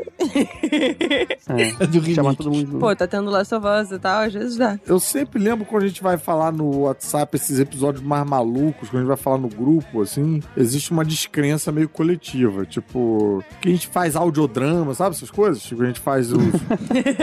sempre rola uma descrença coletiva e depois, na hora, o resultado todo mundo fica tipo, oh, nossa, Ó, oh, funcionou. Ficou legal. É, esses audiodramas ficam bem legais, né? os de Oscar, Vou né? confessar aqui um- uma questão de bastidor. Um episódio que foi meio frustrante de meu áudio ficou todo uma merda e a gente teve que regravar tudo. E aí eu fui ouvindo o áudio pra poder regravar. Foi caótico. Foi o do Doutor Sono. Eita, você se redublou. Aham, o do Doutor Sono. Ele é inteiro dublado. Todinho. Doutor Sono. Caralho, Você saco, lembra que disso, saco. GG? É, agora que você Caraca. falou, eu lembrei, eu tinha Eu esquecido disso. lembrei disso. Porra, meu áudio ficou um lixo. E aí o GG falou: Cara, você acha que você consegue regravar tudo? E eu, assim, sei lá, vou tentar. O seu é, microfone tava desligado e você Nossa. pegou no microfone do computador que tava longe. Nossa. Então, não, acho que ele pegou que- só no. Eu acho que ele pegou em outro microfone. Porque eu tenho. Tipo, eu, eu gravo com o, fone, o microfone e o fone de ouvido, de- separados. Eu acho que ele pegou no microfone do fone de ouvido. Eu não lembro Caraca. exatamente qual foi a cagada, mas eu fiz Mas que alguma cagada, porque eu sou um jumento. e aí eu precisei. Aí você gravou tudo e ficou bom. Dublei. E ficou decente. Caramba. É, eu acho que Sabe onde bom. eu lembrei agora? Você falou do Doutor Sono, eu lembrei quando a gente gravou de Sandman, todo mundo com muito sono. Não sei porque que Isso. tava todo mundo com muito sono. Porque começou tarde pra caramba. Porque Foi começou tarde super caralho. Tarde. E aí, mas funcionou, ficou super bom. E foi bem engraçado. É, porque tava todo mundo sem filtro. Tem um episódio que foi foda gravar. Foi o de Battlestar Galactica. Esse, esse a gente precisava regravar ele. Eu, inclusive, revi pra gente regravar. Eu também revi pra gente A regravar. gente foi gravar ele, aí gravamos, deu merda na gravação, aí o áudio ficou uma porcaria, aí caiu luz não sei de quem, teve que parar de gravar, tava... aí depois a gente foi gravar no outro dia, e aí pra continuar de onde parou, a gente tava ouvindo o que a gente já tinha falado pra não repetir de novo, e aí não conseguimos gravar, que deu problema. Aí o convidado, não lembro se foi o Edu, se foi o Que o Marcelo quer gravar com a gente, de novo não pôde, aí a gente chamou outra pessoa pra gravar, e aí ele convidou, continuou com outra pessoa, e a gente não sabia. Cara, foi cansativo da- pra caramba esse episódio. A gente ficou uns três semanas pra gravar ele, tentando gravar. Lembra, cara? Esse, aí, esse episódio, assim, é legal, mas porra, foi foda. Esse foi foda. Teve um que aconteceu, eu acho que foi o do Blade Runner, porque eu acho que o convidado era o Danilo Medeiros e eu acho que ele gravou esse com a gente, que a minha internet caiu no meio, do nada. Fiquei sem internet. E aí ele me ligou pro telefone fixo e a gente continuou com a gravação pelo telefone fixo. Caraca, Meu Deus, bicho. que caos. Funcionou. GG aceitou, olha só. Eu nem lembro disso. Pô, a gente tava falando ali com o primeiro podcaster do Brasil, cara. Eu tinha que meio que aceitar a solução que ele tava dando, por respeito. Achei que já não lembrava, e aí eu vi isso e ia apagar o episódio agora. Tá procurando ali, digitando. a, a gente tem uma pergunta também do Marcelo Parreira, que mandou em áudio Nosso aí. apoiador, que mandou Nosso um áudio. apoiador. Top. É, então mete bronca, Marcelo. Fala aí qual é a sua pergunta. Manda braba. Amigos podcastinadores, aqui é Marcelo Parreira, padrinho. Queria parabenizar por hum, 300 episódios extremamente bem feitos desse podcast que todos nós gostamos tanto, mas eu quero saber, é, neste período, qual foi o assunto que deu mais treta? Qual foi o que teve mais discussão, mais divergência, que vocês quase saíram na mão pra resolver? Caralho. Essa a gente sabe, né? É o momento de falar Eu do Mimimi vou Nerd. pegar uma coca. Cara, mas isso não deu treta, treta, Deu. né? Foi Deu. tipo, Cara. só um constrangimentinho, assim, mas a gente não ficou batendo boca. Não. Olha só, o que aconteceu no- nesse episódio é o seguinte: o Mario Abad, que era o Fanatic, é, ele Uhum. é meu amigo porque a gente vê eh, sessões de imprensa sempre e acaba que se você vai sempre em sessões de imprensa ao longo de meses, ao longo de anos, tem o pessoal que você tem mais afinidade, tem o pessoal que é, é, o pessoal mais velho, é eu, Mário Abad, Eduardo Miranda, Tom Leão, André Gordirro, Roberto Cunha, é o pessoal que a gente tem mais afinidade, bate papo depois, almoça junto e tem rola uma certa amizade com, com o pessoal. E aí numa dessas, pô, o Mário Abad, será que ele quer gravar com a gente? Será que aí eu falei com ele, não, cara, não quero mais isso não, não é- não é mais a minha vida. OK, sem estresse. E aí um dia o Mário me procurou, cara, vamos gravar? Quero gravar sobre Mimimi Nerd. Aí a gente foi gravar. O problema é que o Mário, na hora de gravar, sem avisar a gente, ele resolveu vestir um personagem do Fanatic e resolveu fazer um- toda a gravação mal-humorado e dando umas patadas de vez em quando e não tava um clima legal. E aí o que aconteceu? A Nadia e o Caruso resolveram entrar na zoação e o Mário não entrou na zoação junto. E aí ficou um clima super chato. E detalhe que eu não estava nessa gravação, sabe? O GG não tava nessa gravação. Eu ouvindo depois, falei, meu Deus, como a parada escalou. O- Ficou um clima chato e eu pensei, cara, tomara que a minha internet caia e tomara que a luz no meu bairro caia e tomara que a, a luz do- da minha cidade só volte daqui a um mês, porque eu quero fugir. E eu pensando, o cara é meu amigo. Tudo bem que às vezes as pessoas ao vivo são um jeito, às vezes as pessoas pela internet são outro jeito. Eu continuo amigo do Mário até hoje. A gente bateu papo semana passada sobre, o- sobre o Fluminense. É, beleza, sem estresse. Só que na hora ficou um clima tão pesado. Nessa gravação ele ficou bolado comigo que tem uma hora que eu falei assim, ah, tá de mimimi. pra ele, né? Eu me lembro de um, de um- de um episódio com o Miranda que ele fez uma pergunta que a gente zoou tanto a pergunta que ele fez que ele não quis mais fazer a pergunta depois. Eu lembro disso, mas eu não lembro o tema, não lembro. É, foi, teve. Teve o de Star Wars também, que a gente, ele sempre fala, vocês vão me convidar pra Star Normalmente de Star Wars eu acho que a coisa dá uma, né, dá uma oriçada, eu acho, em todo mundo. Star, Star Wars. Wars, eu e o Caruso, a gente sai no tapa, porque eu gosto É. do episódio 8 e ele não gosta. Star Wars eu acho que é o nosso futebol, eu É acho. isso, um- é o Fla-Flu. Os climas ficam mais acirrados em Star Wars. Não, é o futebol do nerd, né, na verdade. É. É isso. todo grupo de Star Wars que eu participo, volta e meia tem estresse. Tem a galera que gosta do episódio 6, né? Tem a galera que é, tá errada. Enfim.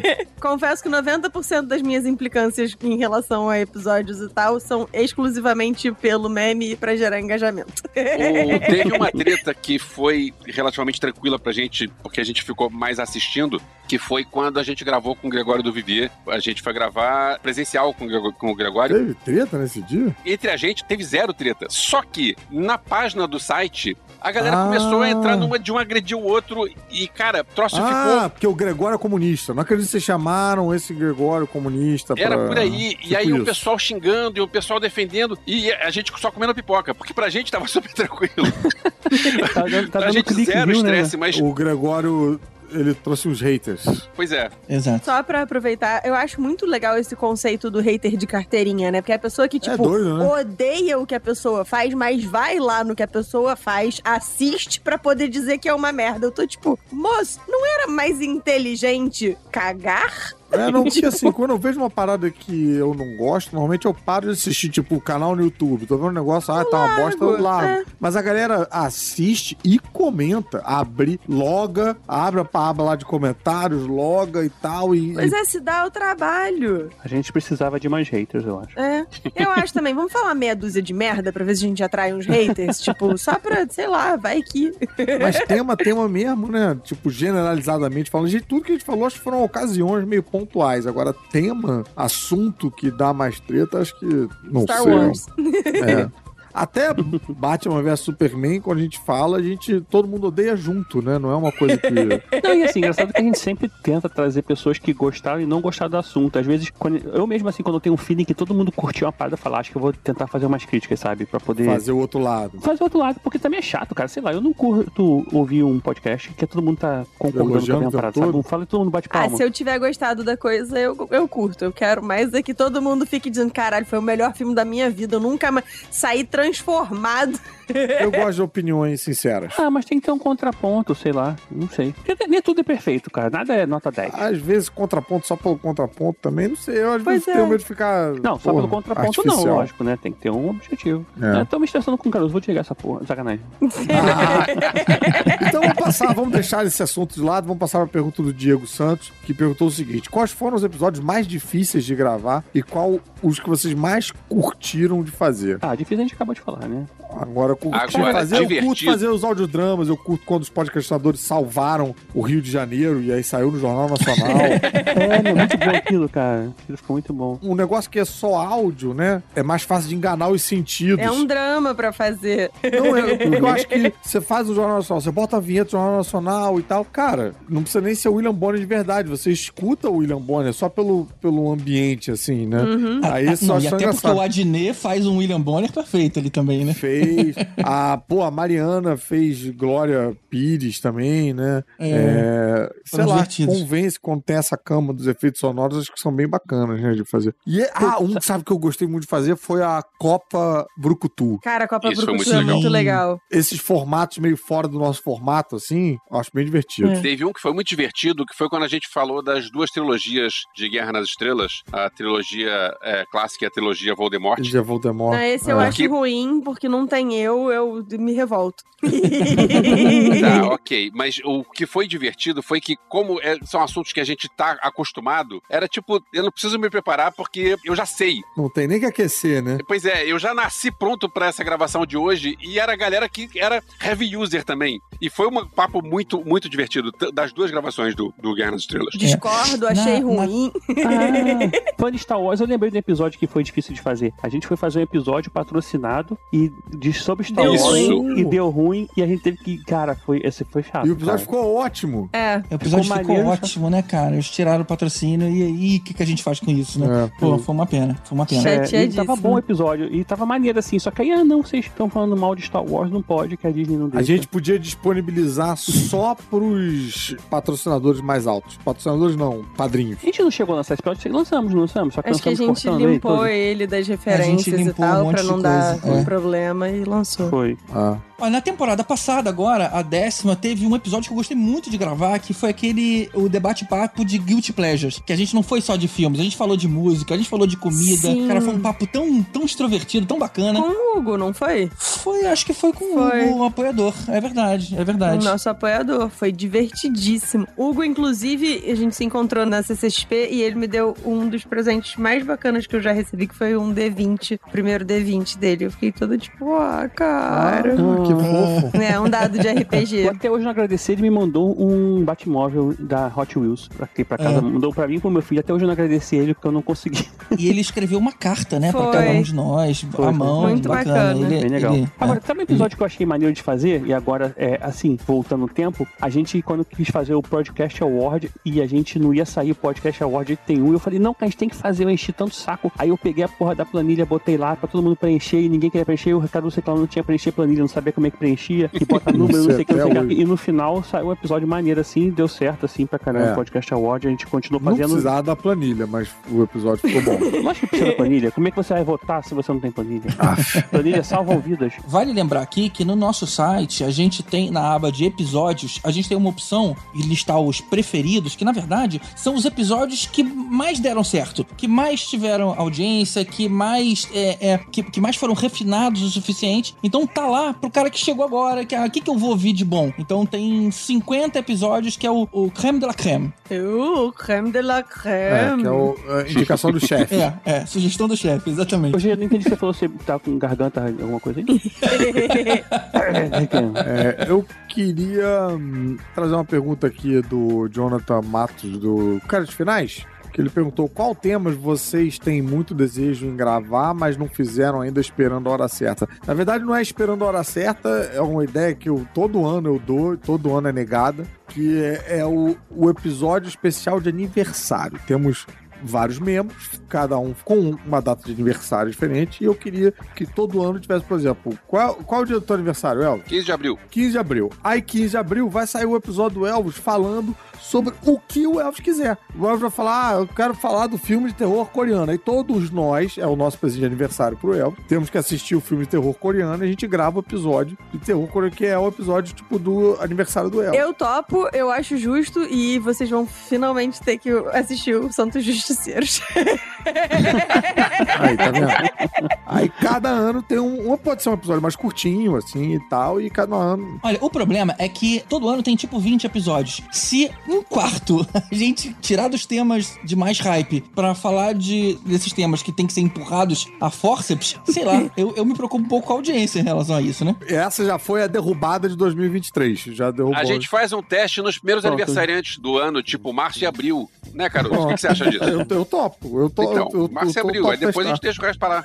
Ai, que absurdo. Acho que a gente tem que começar por setembro. Respondendo sobre temas, né, e por que, que a gente escolhe eles, assim, a gente sempre tenta pesar uma coisa que tá no hype também pra poder. Assim, a gente também precisa é, ter audiência, né? Ter um retorno qualquer, né? Que seja.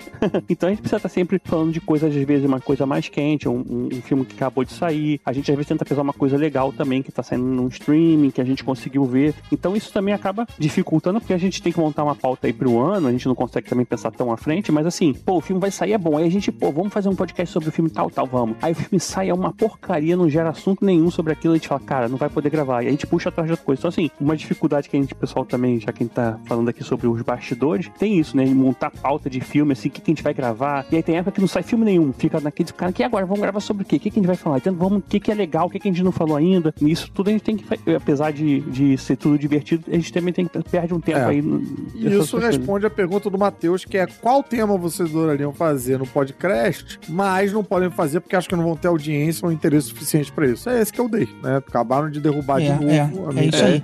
Mas se vocês pedirem pra caramba, tem chance. Se essa ideia tiver muitos apoiadores, é, o que a gente pode fazer é tirar um tema e a gente divide em cinco e por meia hora você domina completamente o assunto. Então você vai falar por meia hora o do que você quiser e a gente vai ser obrigado a ver e, e o restante faz a mesma coisa. Pode ser um jeito da gente não perder os lançamentos importantes que vem aí ao longo do ano. Dica a gente já dá, GG. Não começa a perturbar É. a ideia do Caruso, não. Olha só, o- a, a ideia que eu já tentei mais de uma vez e fui derrubado todas as vezes foi fazer sobre stop, motion. Fazer um podcast da Laika. Cara, eu pilho muito. Ah, Muito. pô, olha aí. Ué, você pode criar um podcast próprio Eu falar topo sobre também, isso já também. tem três Não votos. tem... Agora que Pinóquio tá aí, cara, é o momento de falar de stop motion. Pronto eu aí. acho também. 15 de abril, Não, aniversário aí do tudo bem. Elvis, a gente faz sobre o que ele quer. Hoje a gente faz menos, né? Mas antigamente a gente aproveitava um, um filme aí que tá saindo no hype e pra falar de tema. A gente fez um episódio sobre filmes de guerra, quando saiu o filme lá do Brad Pitt, se eu não me engano, sobre guerra. E a gente também sempre fez isso, assim. É sempre a oportunidade a gente pega os filmes que estão saindo, onde aquele tema se encaixa e caso outras coisas, né? Porque às vezes, ah, a gente acha que um filme não dá um episódio inteiro, mas de repente outros filmes sobre o mesmo tema a gente consegue falar e tal. Então, E às vezes acontece também do contrário, né? A gente bancar e meio que d- dar água. Por exemplo, a gente fez um episódio que a gente adorou fazer, que foi o do Woody Allen. Inclusive a Mia Mello participa daquele episódio. Foi um barato. Esse é, pra mim, um dos melhores episódios que a gente já fez. Pois é, e foi uma das piores audiências que a gente já Sério? teve. É, assim como o de plano Ah, mas sequência. isso vai mudar hoje. O de representatividade negra no cinema. Por algum motivo, os- as pessoas não, não, não se engajam. Pra- a gente tenta fugir da pauta blockbuster, mas a, a resposta é meio frustrante. Quer ver um que eu não acreditei quando vi? Eu tava dando uma olhada nas últimas estatísticas, até pra poder trazer aqui os, as 10 maiores bilheterias, né? Que a gente já teve. Eu descobri que a gente tem 300. O episódio de audiência de número 290, ou seja, tá ali entre, entre os 10 piores, foi a saga Poderoso Chefão. Cara, isso dói muito no coração, cara. absurdo. Isso dói muito Foi no coração. Como foi falha de- no, no site que calculou. Tem que ser, né? Caraca, bicho. Aí desanima. Mas as branquelas é top 5. não, a gente não fez isso. Guarda pro teu aniversário. Sabe um episódio que eu gostei muito do Tarantino, cara? O Tarantino foi muito Cara, legal. esse do. Tarantino eu, eu reouvi depois de um tempo. Foi muito bom. Pô, o do Woody Allen é pra quem é o episódio que eu indico pra todo mundo quando as pessoas querem. Ah, É, eu gosto como é que é o. Podcastadores? Ou então, tipo, porra, indica uma parada pra ouvir e tal. Esse eu acho bem, bem legal. E agora, pra fechar essa listinha aqui de perguntas temáticas, o Josué Neto perguntou o seguinte: primeiro, ele disse parabéns pelos 300 episódios, e aí ele perguntou qual arrancou mais emoções. Eu lembro logo daquele do relato pessoal do Elvis, que foi muito emocionante. E é qual o relato pessoal meu? É, pois é, todos os episódios são relato pessoal do Elvis, Pois né? é, eu gosto de fazer relatos pessoais. Vai ver o Josué tá se emocionando todo episódio. Cada vez que o Elvis começa a falar, entra a musiquinha do Chaves. Eu curto muito essa história de falar relatos pessoais. Elvis, eu tenho quase certeza que ele tá se referindo a um que você abriu um pouco mais de detalhe sobre o que aconteceu com a sua filha. Eu nem lembrava que tinha sido aqui no Podcastinadores, que eu me lembro que teve um um podcast que eu e você fomos de convidado e eu contei a história meio em off e acabou que ficou. É verdade, é verdade. Você contou lá também, nem lembro também onde era. É, mas quer ver uma lembrança bacana que eu tenho? A gente recebeu uma mensagem de um ouvinte que ele, cara, ele tava meio que na pior. É, ele tava passando por uma situação particular, não vou abrir em detalhes, mas muito difícil. Não, abrir em detalhes, a gente tem um podcast com ele falando. Não, não, não, mas a gente não diz o que aconteceu, Ah, não, né? foi? Não, Ah, a tá. gente não diz o que aconteceu, porque ele não, bom, ele não, não deixou, né? Mas o fato é que ele tava deprimido e tudo mais. É, e aí a gente ligou de surpresa pra ele. Lembram disso, Lembro. cara? Oh, o cara não lembro, acreditou, né? Na hora que a gente começou a falar, ele, ah, não, ah, não. Aí, o- aí o Caruso começa a falar, ele- aí ele fala pros pais, eu tô falando com o Caruso. E foi Caramba, aí que a que legal, depressão cara. dele aumentou mesmo. Foi mentira. Pronto, agora o Caruso falou qual era o motivo. É, foi bacana mesmo, cara. E esse é também é um daqueles que deixa a gente bem motivado pra continuar, né? Quando a gente vê que Sim. ele faz diferença pra vida das pessoas. E depois teve um rapaz que era patrocinador nosso que pagou o apoio dele pra participar do grupo, lembra? É verdade, é verdade. Ele, ele, ele participava do grupo de apoiadores, mas é alguém pagava pra ele que não tinha condição de pagar e tal. Tinha uma história dessa, eu não lembro agora os detalhes. Mas foi também É. durante um tempinho aí. A gente tinha que Aí fazer cara parou uma- de pagar, a gente botou ele no SPC, sacanagem. Não tem. a gente tinha que fazer uma podcastina com, fazer uma convenção com todos os ouvintes. Olha que isso, daqui a pouco eu vou falar, vou falar mais sobre isso. No, Ah, no- é? numa próxima pergunta aí. Epa. Vou desenvolver esse assunto. Não sendo emocionante, teve uma- um bocado de, de momentos aqui engraçados ou especiais aqui no episódio que viraram piada recorrente. Ou a gente acaba citando em outros momentos. Eu tava lembrando aqui, enquanto tava tentando puxar pela memória, eu lembro daquela gravação que a gente fez com o Clemerson Ruivo e ele não tava prestando atenção em nada do que a gente tava falando. Aí, cara, Clemerson, a gente acabou de falar isso! Aí virou uma piada recorrente pelo, por mais alguns episódios. Porque toda vez que eu lembro, eu fico empolgado. Foi o episódio que a gente recriou os finais dos filmes. Ah, E- verdade. E eu refiz a batalha do X-Men Apocalipse, que até Eu hoje. disso. Até hoje eu acho maneira a batalha. Essa que- sua batalha ficou realmente maneira. Eu me lembro de ficar descrevendo e ficando empolgado, sabe? Tipo, com a luta acontecendo e tal, e o, o filme que eu criei na minha cabeça. Outra coisa que virou é uma piada interna entre a gente foi o Ninguém Se Importa, quando a gente gravou Velozes e Furiosos. Porque é, a cada coisa que verdade. acontecia de absurdo, quando a gente tava falando de todos os filmes de Velozes e Furiosos, alguém dizia Ninguém Se Importa. Virou um então bordão. acabou que virou Ninguém Se Importa. É, hoje a gente, nos grupos lá dos apoiadores, até hoje a gente usa isso, né? Ninguém É, se importa. Alguém fez uma arte toda bonitona, com ninguém se importa. Ah, pra usar de figurinha. É, Genial. Os apoiadores são geniais, cara. Então, Principalmente os que pagam mais, esses são mais geniais ainda.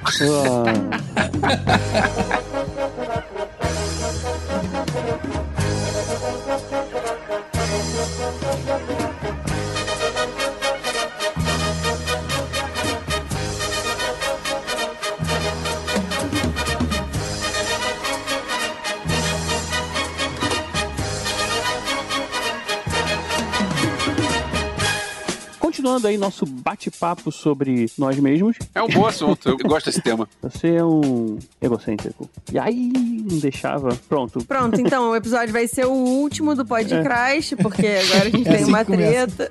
A Ana Emília mandou uma mensagem legal pra gente, ela mandou uma pergunta, na verdade. 2022 foi finalmente o ano do podcast, do podcast, ó, podia ter feito uma pergunta mais legal, mas tudo bem. É, já que todos os globais, pessoas e programas agora têm um podcast. O que que vocês acham? Porque eu, assim, não foi o ano do podcast, foi mais um ano do podcast, né? Não foi um ano especial pra gente, mas eu acho que, cara, eu vejo muito, muita coisa surgindo aí. né? É, não, e esse formato presencial aí, né? Tudo. Pois é. Eu acho que o ano do podcast foi em 2020, quando a pandemia fez os grandes produtores de conteúdo olharem pro podcast, aí talvez com uma forma mais simples de manter a atenção do público, já que não podia ter gravação presencial. Então, isso, em outras palavras, né, a Globo comprou a ideia e começou a colocar à disposição o nome dela, estúdio, elenco, a estrutura pra criar uns programas fodões, sabe? Os podcasts que ela da casa, né, que eles criaram naquela época e que muitos ainda continuam, são muito bem feitos, muito bem planejados. E aí a podosfera como um todo, ela foi invadida por programa novo. A gente, essa foi a época inclusive que a gente se despediu da lista de top 100, porque a gente inclusive chegou a ser o oitavo podcast mais baixado do Brasil. Olha que legal. E hoje em dia é, entrou tanta coisa nova, né, diferente, tão bem produzida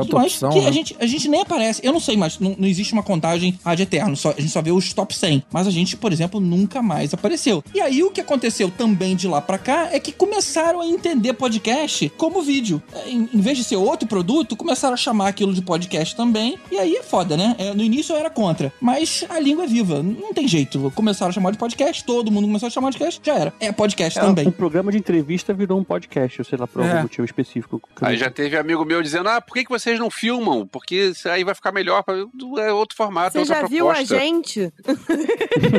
Não, isso é difícil a gente gravar em áudio. Imagina se a gente tivesse que ir presencialmente num estúdio. A edição, inclusive, é muito mais complicada. Tem que ter câmera, tem que ter luz, tem que ter som específico ali. Cara, é muito mais complicado de fazer. durante a pandemia a gente chegou até a testar, né? Mas não funciona tão bem pra gente, eu acho. É, a gente, assim, pode até fazer ao vivo alguma coisa, mas é, acho que o formato é outro, né? Sei lá, é outra coisa. É, sou Eu, contra. só- eu acho que é outro programa, assim, não dá pra. É outra coisa. A gente no início chamava de mesa cast, né?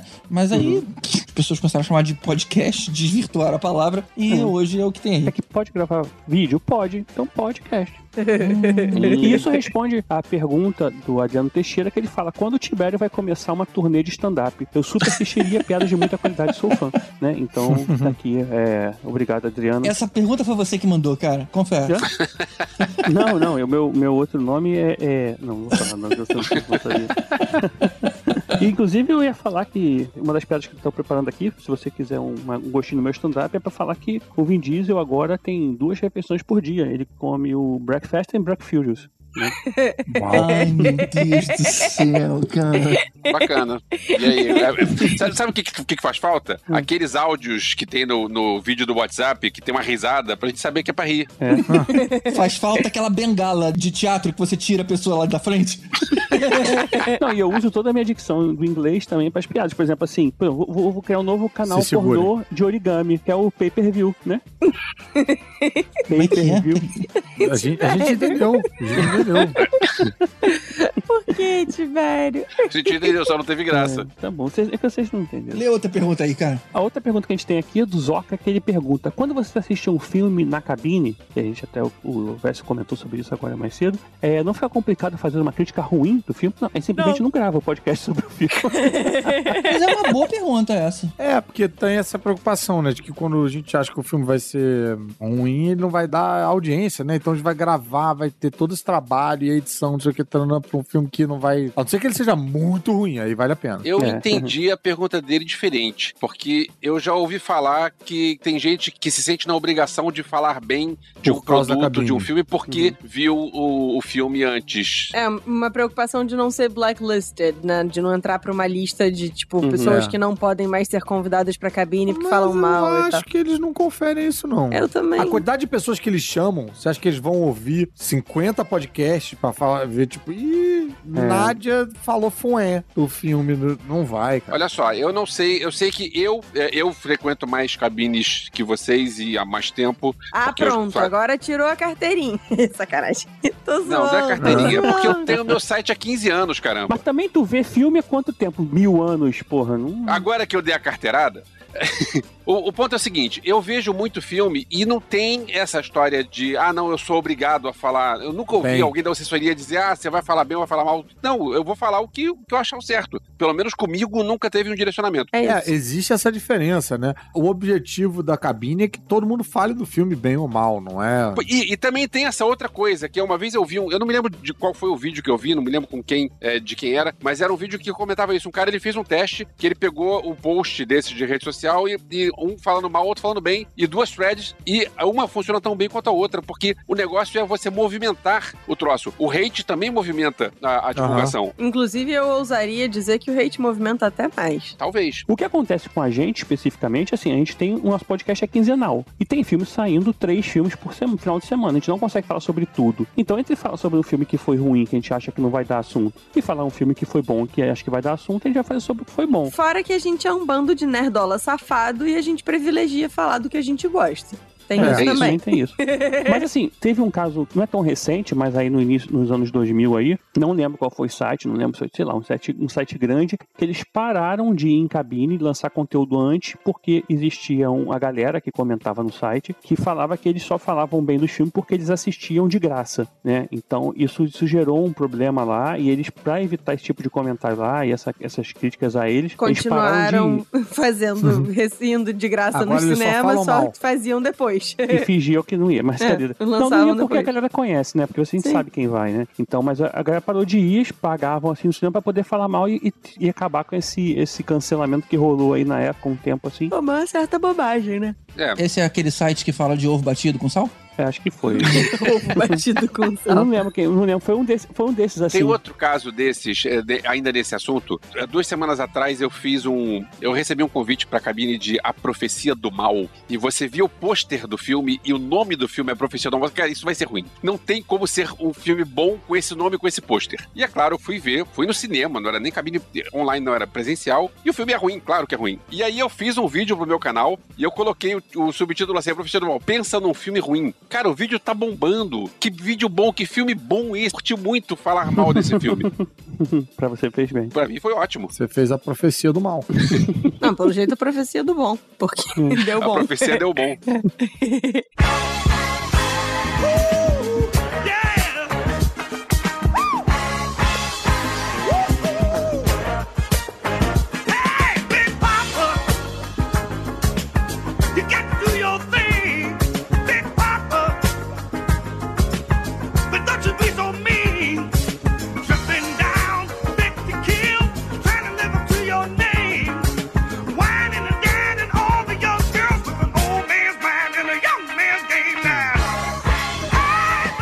começar com um áudio da Carol Barros. Eu sou hétero, eu prefiro ele dele.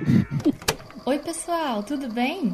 Aqui é Podcrastino ouvinte, Carol Barros. Eu falo diretamente aqui da Espanha. E a minha pergunta para vocês é a seguinte: se vocês pudessem apagar da mente de vocês uma série ou um filme que vocês gostem muito, pra que vocês assistissem de novo pela primeira vez e tivessem aquele impacto de ver uma coisa incrível pela primeira vez?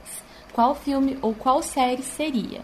E é isso, pessoal. Parabéns pelos 300 episódios e que venham muitos outros. Um beijo. Uau, que pergunta difícil. Cara, eu É. acho que eu apagaria a Pequena Loja dos Horrores. É mesmo, eu, a saga de Thanos. Cara, como eu queria ouvir, ver aquilo tudo de novo. Com a reação da galera. É, né? Ah. Mas você roubou, né? Você botou 10 filmes aí na história. 38, Nossa, né? Tipo, Tá bom, a gente pode fechar no Vingadores 2 e 3, né? Pô, essa é boa. Realmente ver Guerra Infinita de novo. Caraca, ia ser muito maneiro. Eu queria, na verdade, assim, se eu pudesse apagar da memória, eu queria apagar da minha memória que teriam outros filmes depois, porque quando eu vi Guerra Infinita, você sabia que ia ter continuação, não sei que de repente, se você tivesse, sei lá, não soubesse que ia ter Pantera Negra 2, umas coisas assim, talvez ficasse mais impactante. se você achasse que ia acabar, né? Eu tenho essa, É. essa impressão também. Eu até conto uma história. The Walking Dead é, começou nos quadrinhos e eu gosto muito assim de contar a história porque foi uma parada muito surpreendente. Que quando eu tava lendo o último episódio do quadrinho do Walking Dead, o último capítulo né, da última edição, eu não sabia que ia acabar. Porque o, o Robert Kirkman ele fez questão de no site da Image colocar como pré-venda os quadrinhos seguintes com capa. Você tinha lá o, o número 144, 145, 140, só que acabava no 144, mas tinha todas as capas seguintes lá. E quando você pega essa edição na mão, você pegar, no caso, o de online, ele tinha mais páginas. Eu falei, pô, engraçado, tinha mais páginas e tal. E você começa a ver e você vai vendo que vai chegando num lugar que não tem como voltar atrás. E tu vai. E tipo, acabou. Aí tu fala, caramba, acabou do, do nada, assim. Isso, isso foi muito surpreendente. Eu acho que queria que Guerra Infinita pra mim fosse assim, sabe? Tipo, caraca, meu Deus, vai acabar assim. Vai morrer o Homem-Aranha, sabe? Vai desaparecer. Eu queria isso pro Guerra Infinita em relação a, inclusive, o Ultimato. Tipo, eu, eu não queria saber que ia ter Ultimato depois. Isso, é exatamente. Tenho curiosidade. Se eu pudesse fazer isso e depois voltar atrás, eu gostaria de fazer isso com Star Wars, porque eu, eu tinha curiosidade de, de assistir Star Wars sem ter tido a experiência de assistir Star Wars desde criança, sabe? Tipo, testar de É, agora. Tem um risco, né, de você ver achar lento, o filme achar ruim. né? Pois é, e achar uma merda e tal. Então, assim, eu, eu queria poder fazer esse teste, mas depois voltando atrás. E eu também tinha vontade de fazer esse mesmo teste com. com Boondock Saints. Porque, Ai, de verdade, céu, é um filme que ele foi, ele foi implantado no meu cérebro quando eu era, tipo, muito nova. Então eu não sei quanto eu gosto dele, porque eu efetivamente gosto dele. Quanto eu gosto dele porque ele tem uma coisa nostálgica. Quanto eu gosto dele exclusivamente pelo caos e quanto eu gosto de falar dele exclusivamente pra incomodar o GG. Pô, tá aí, sabe o que? Matrix. Matrix. Ah, Matrix legal, Passar né? por aquelas etapas de novo lá, aquela luta do Trinity logo no início, aquele primeirão Matrix ali, eu acho que, porra, ia ser bacana ver de novo pela primeira vez, assim, no cinema. Ia ser irado. Eu tenho um filme aqui que depois de- até veio uma pergunta aqui do PDS. Ele pergunta assim: De Volta ao Futuro é a melhor trilogia de todos os tempos e por que sim? E, cara, tem um filme que eu, eu, assim, é, lembro muito de bem de ter visto esses filmes. É, eu não vi no cinema o primeiro e acho que o segundo. O segundo acho que eu não lembro agora se eu cheguei a ver. O terceiro com certeza eu vi. Porque. É, acho que eu vi o segundo e o terceiro no cinema. Isso foi muito bom. E assim, e foi uma época em que a gente não tá acostumado o filme acabar pela metade e sair depois, né? Foi um dos primeiros É. filmes que acabou e tu fala, caramba, tem que esperar o próximo. Tipo, tem um cliffhanger que você não sabe quando que vai voltar. Não tinha ideia assim, se faltava um ano, dois anos. Era que, o cinema ainda demorava a sair os filmes aqui no Brasil em relação ao que saía lá fora, cara. Foram tempos tensos, assim, de. de- Eu, eu não sei se eu concordaria com De Volta pro Futuro ser a melhor trilogia de todos os tempos. São, o primeiro filme é sensacional e irretocável, mas como trilogia, como uma coisa. Porque ele não, não foi pensado inicialmente como uma trilogia. Então eu não sei se, se eu concordaria como ser a melhor trilogia de todos os tempos. Talvez Senhor dos Anéis eu considerasse como trilogia, um troço maior, mais complexo, mais bem estruturado para ser uma trilogia. Mas eu acho que esse foi o grande gol dos Zemeckis, cara. Porque, embora eles tenham feito um filme só, sem pensar nos outros, os outros dois, eles conversam com o primeiro de uma forma tão intrínseca que parece que os três foram pensados juntos. O trabalho ficou muito perfeito. Inclusive, já ouvi algumas vezes falarem em reboot. Cara, ia ser um crime, porque tudo ali é, é, é- é de certa forma perfeito, né? Imagina você ver um novo com outro ator, com outra trilha sonora. Eu não consigo pensar, cara. Eu não consigo pensar nessa possibilidade. Eu acho até que se alguém quisesse mamar nessa teta, né? Explorar mais de grana nessa história toda, que, sei lá, alguém use o DeLorean no período que ele ficou escondido. Só tem que inventar uma desculpa pra depois devolver ali pra, pra ele ser achado. Sem danificar a linha do tempo. Mas é, é exatamente. A gente já teve desenhos animados que fizeram isso, não deram muito certo, não, mas eu Ah, acho. é? Tem- tem- essa história existiu? Em algum Não, desenho animado? desenhos animados de, de Volta ao Futuro tem vários, né? Tem quadrinhos, tem muitas coisas de Volta ao Futuro, tem um universo expandido aí. Passava na Xuxa o desenho animado de Volta ao Futuro. Passava. É mesmo, olha só, eu não vi. Na sua época. O Vinícius Bernardino perguntou qual é o filme da vida da gente. E o Igor perguntou: Olá, podcastinadores, gostaria de saber de vocês qual foi o filme que fez com que vocês passassem a amar cinema. Abraços, seus lindos. Eita. Pergunta difícil. Cara, curiosamente, pra mim foi As Panteras. Ah, o filme que eu percebi que eu fui no cinema, eu tava numa época meio filme cabeça, espaço em banco e tal, me esforçando pra gostar dos filmes e depois conversar e ter conversas profundas sobre. Aí um dia eu fui ver as Panteras, acho que no New York City Center, ninguém quis ir comigo, naturalmente, eram as Panteras. E eu cheguei lá com uma- um refrigerante enorme, uma pipocona e tal. Eu me diverti tanto sozinho no cinema que eu falei, cara, quer saber? Eu, eu só preciso do filme, não preciso de mais nada. E até hoje é um hábito que eu tenho de quando eu quero ver uma parada, eu levanto e vou. Não preciso que. De, de ter turminha pra ir junto, é, namorado papagaio, periquito. Não, eu, cara, eu vou e sou feliz. Eu aprendi a apreciar ir no cinema sozinho. Olha só. Eu não sei quando foi, não, porque eu sempre, desde que eu, desde que eu sou moleque, eu sempre curti ir ao cinema. Vejo o filme sozinho desde que eu sou adolescente, então, sei lá, não sei quando começou, não. Eu lembro de ter sido muito impactado, mas muito, muito, eu era muito criancinha, é, pelo Superman do Christopher Reeve. Eu, eu lembro que quando passou o 2 no cinema, o 1 eu não tinha idade, né? Mas quando passou o 2 no cinema, por algum motivo passou o 1 também, porque o meu pai me levou pra ver primeiro o 1, depois o 2. Tinha sessão de reprise na época, porque não tinha TV a Ah, cabo, ah, não tinha internet, não tinha Pode ter VHS. sido isso. É. E eu vou te falar, cara, que pra mim ali, não sei, cara, eu acho que eu achava que era o super-homem de verdade ali. Mas era. é, de certa forma era. Pra mim, mas eu era muito criança e ainda não tinha virado a chave, tipo assim, isso aqui é, é fake, né? Isso é uma história. Eu tava vendo ali um cara voando, o super-homem. Tanto que o meu primeiro quadrinho não Disney Maurício de Souza foi uma revista do super-homem. Então aquilo ali me conquistou. Eu falei, caramba, eu queria voltar nessa sala escura mais vezes, né? Tomara que meu pai me traga outras vezes. Eu vou falar logo Star Wars mesmo, porque foi isso. E isso, na verdade, não foi só o que me fez passar mais cinema, mas foi o que me trouxe esse vício do colecionismo doido de querer bonequinho e todo esse merchandising que existe por trás até hoje. Eu não. Eu quero tudo de Star Wars, assim, apesar de não poder. E. Mas assim, cara, Star Wars pra mim foi, foi realmente um, um, Um um marco. divisor de águas, assim, em termos de cinema pop e tal. Acho que. É, pra mim também teve essa história. Eu lembro que o, quando lançou o primeiro filme, o Guerra nas Estrelas, ele passou em 78, eu tinha 7 anos. E eu não me lembro porque eu não fui, não enchi o saco de ninguém pra me levar, porque eu colecionei o álbum na época. Se eu colecionei o álbum, eu era a criança chata que queria a figurinha, por que, que meus pais não me levaram pro cinema pra ver o filme? Eu tenho um álbum do Retorno de Jedi, é o, é o que eu tenho. Foi quando, quando Também. eu, vi, eu, vi, eu vi os outros como reprise, quando o Retorno de Jedi. Só que aí, pois é, aí eu vi o Império Contra-Ataca quando saiu e depois eu vi numa reprise o Guerra nas Estrelas. E quando lançou o Retorno do Jedi, isso eu lembro que é, o cinema ia, ia estrear no Dom Pedro, no cinema Dom Pedro lá em Petrópolis. E eu pensei, cara, eu quero chegar horas antes porque eu quero ser o primeiro cara de Petrópolis a entrar no cinema. E eu cheguei lá já tinha um cara na fila. E aí? Eu fui o segundo.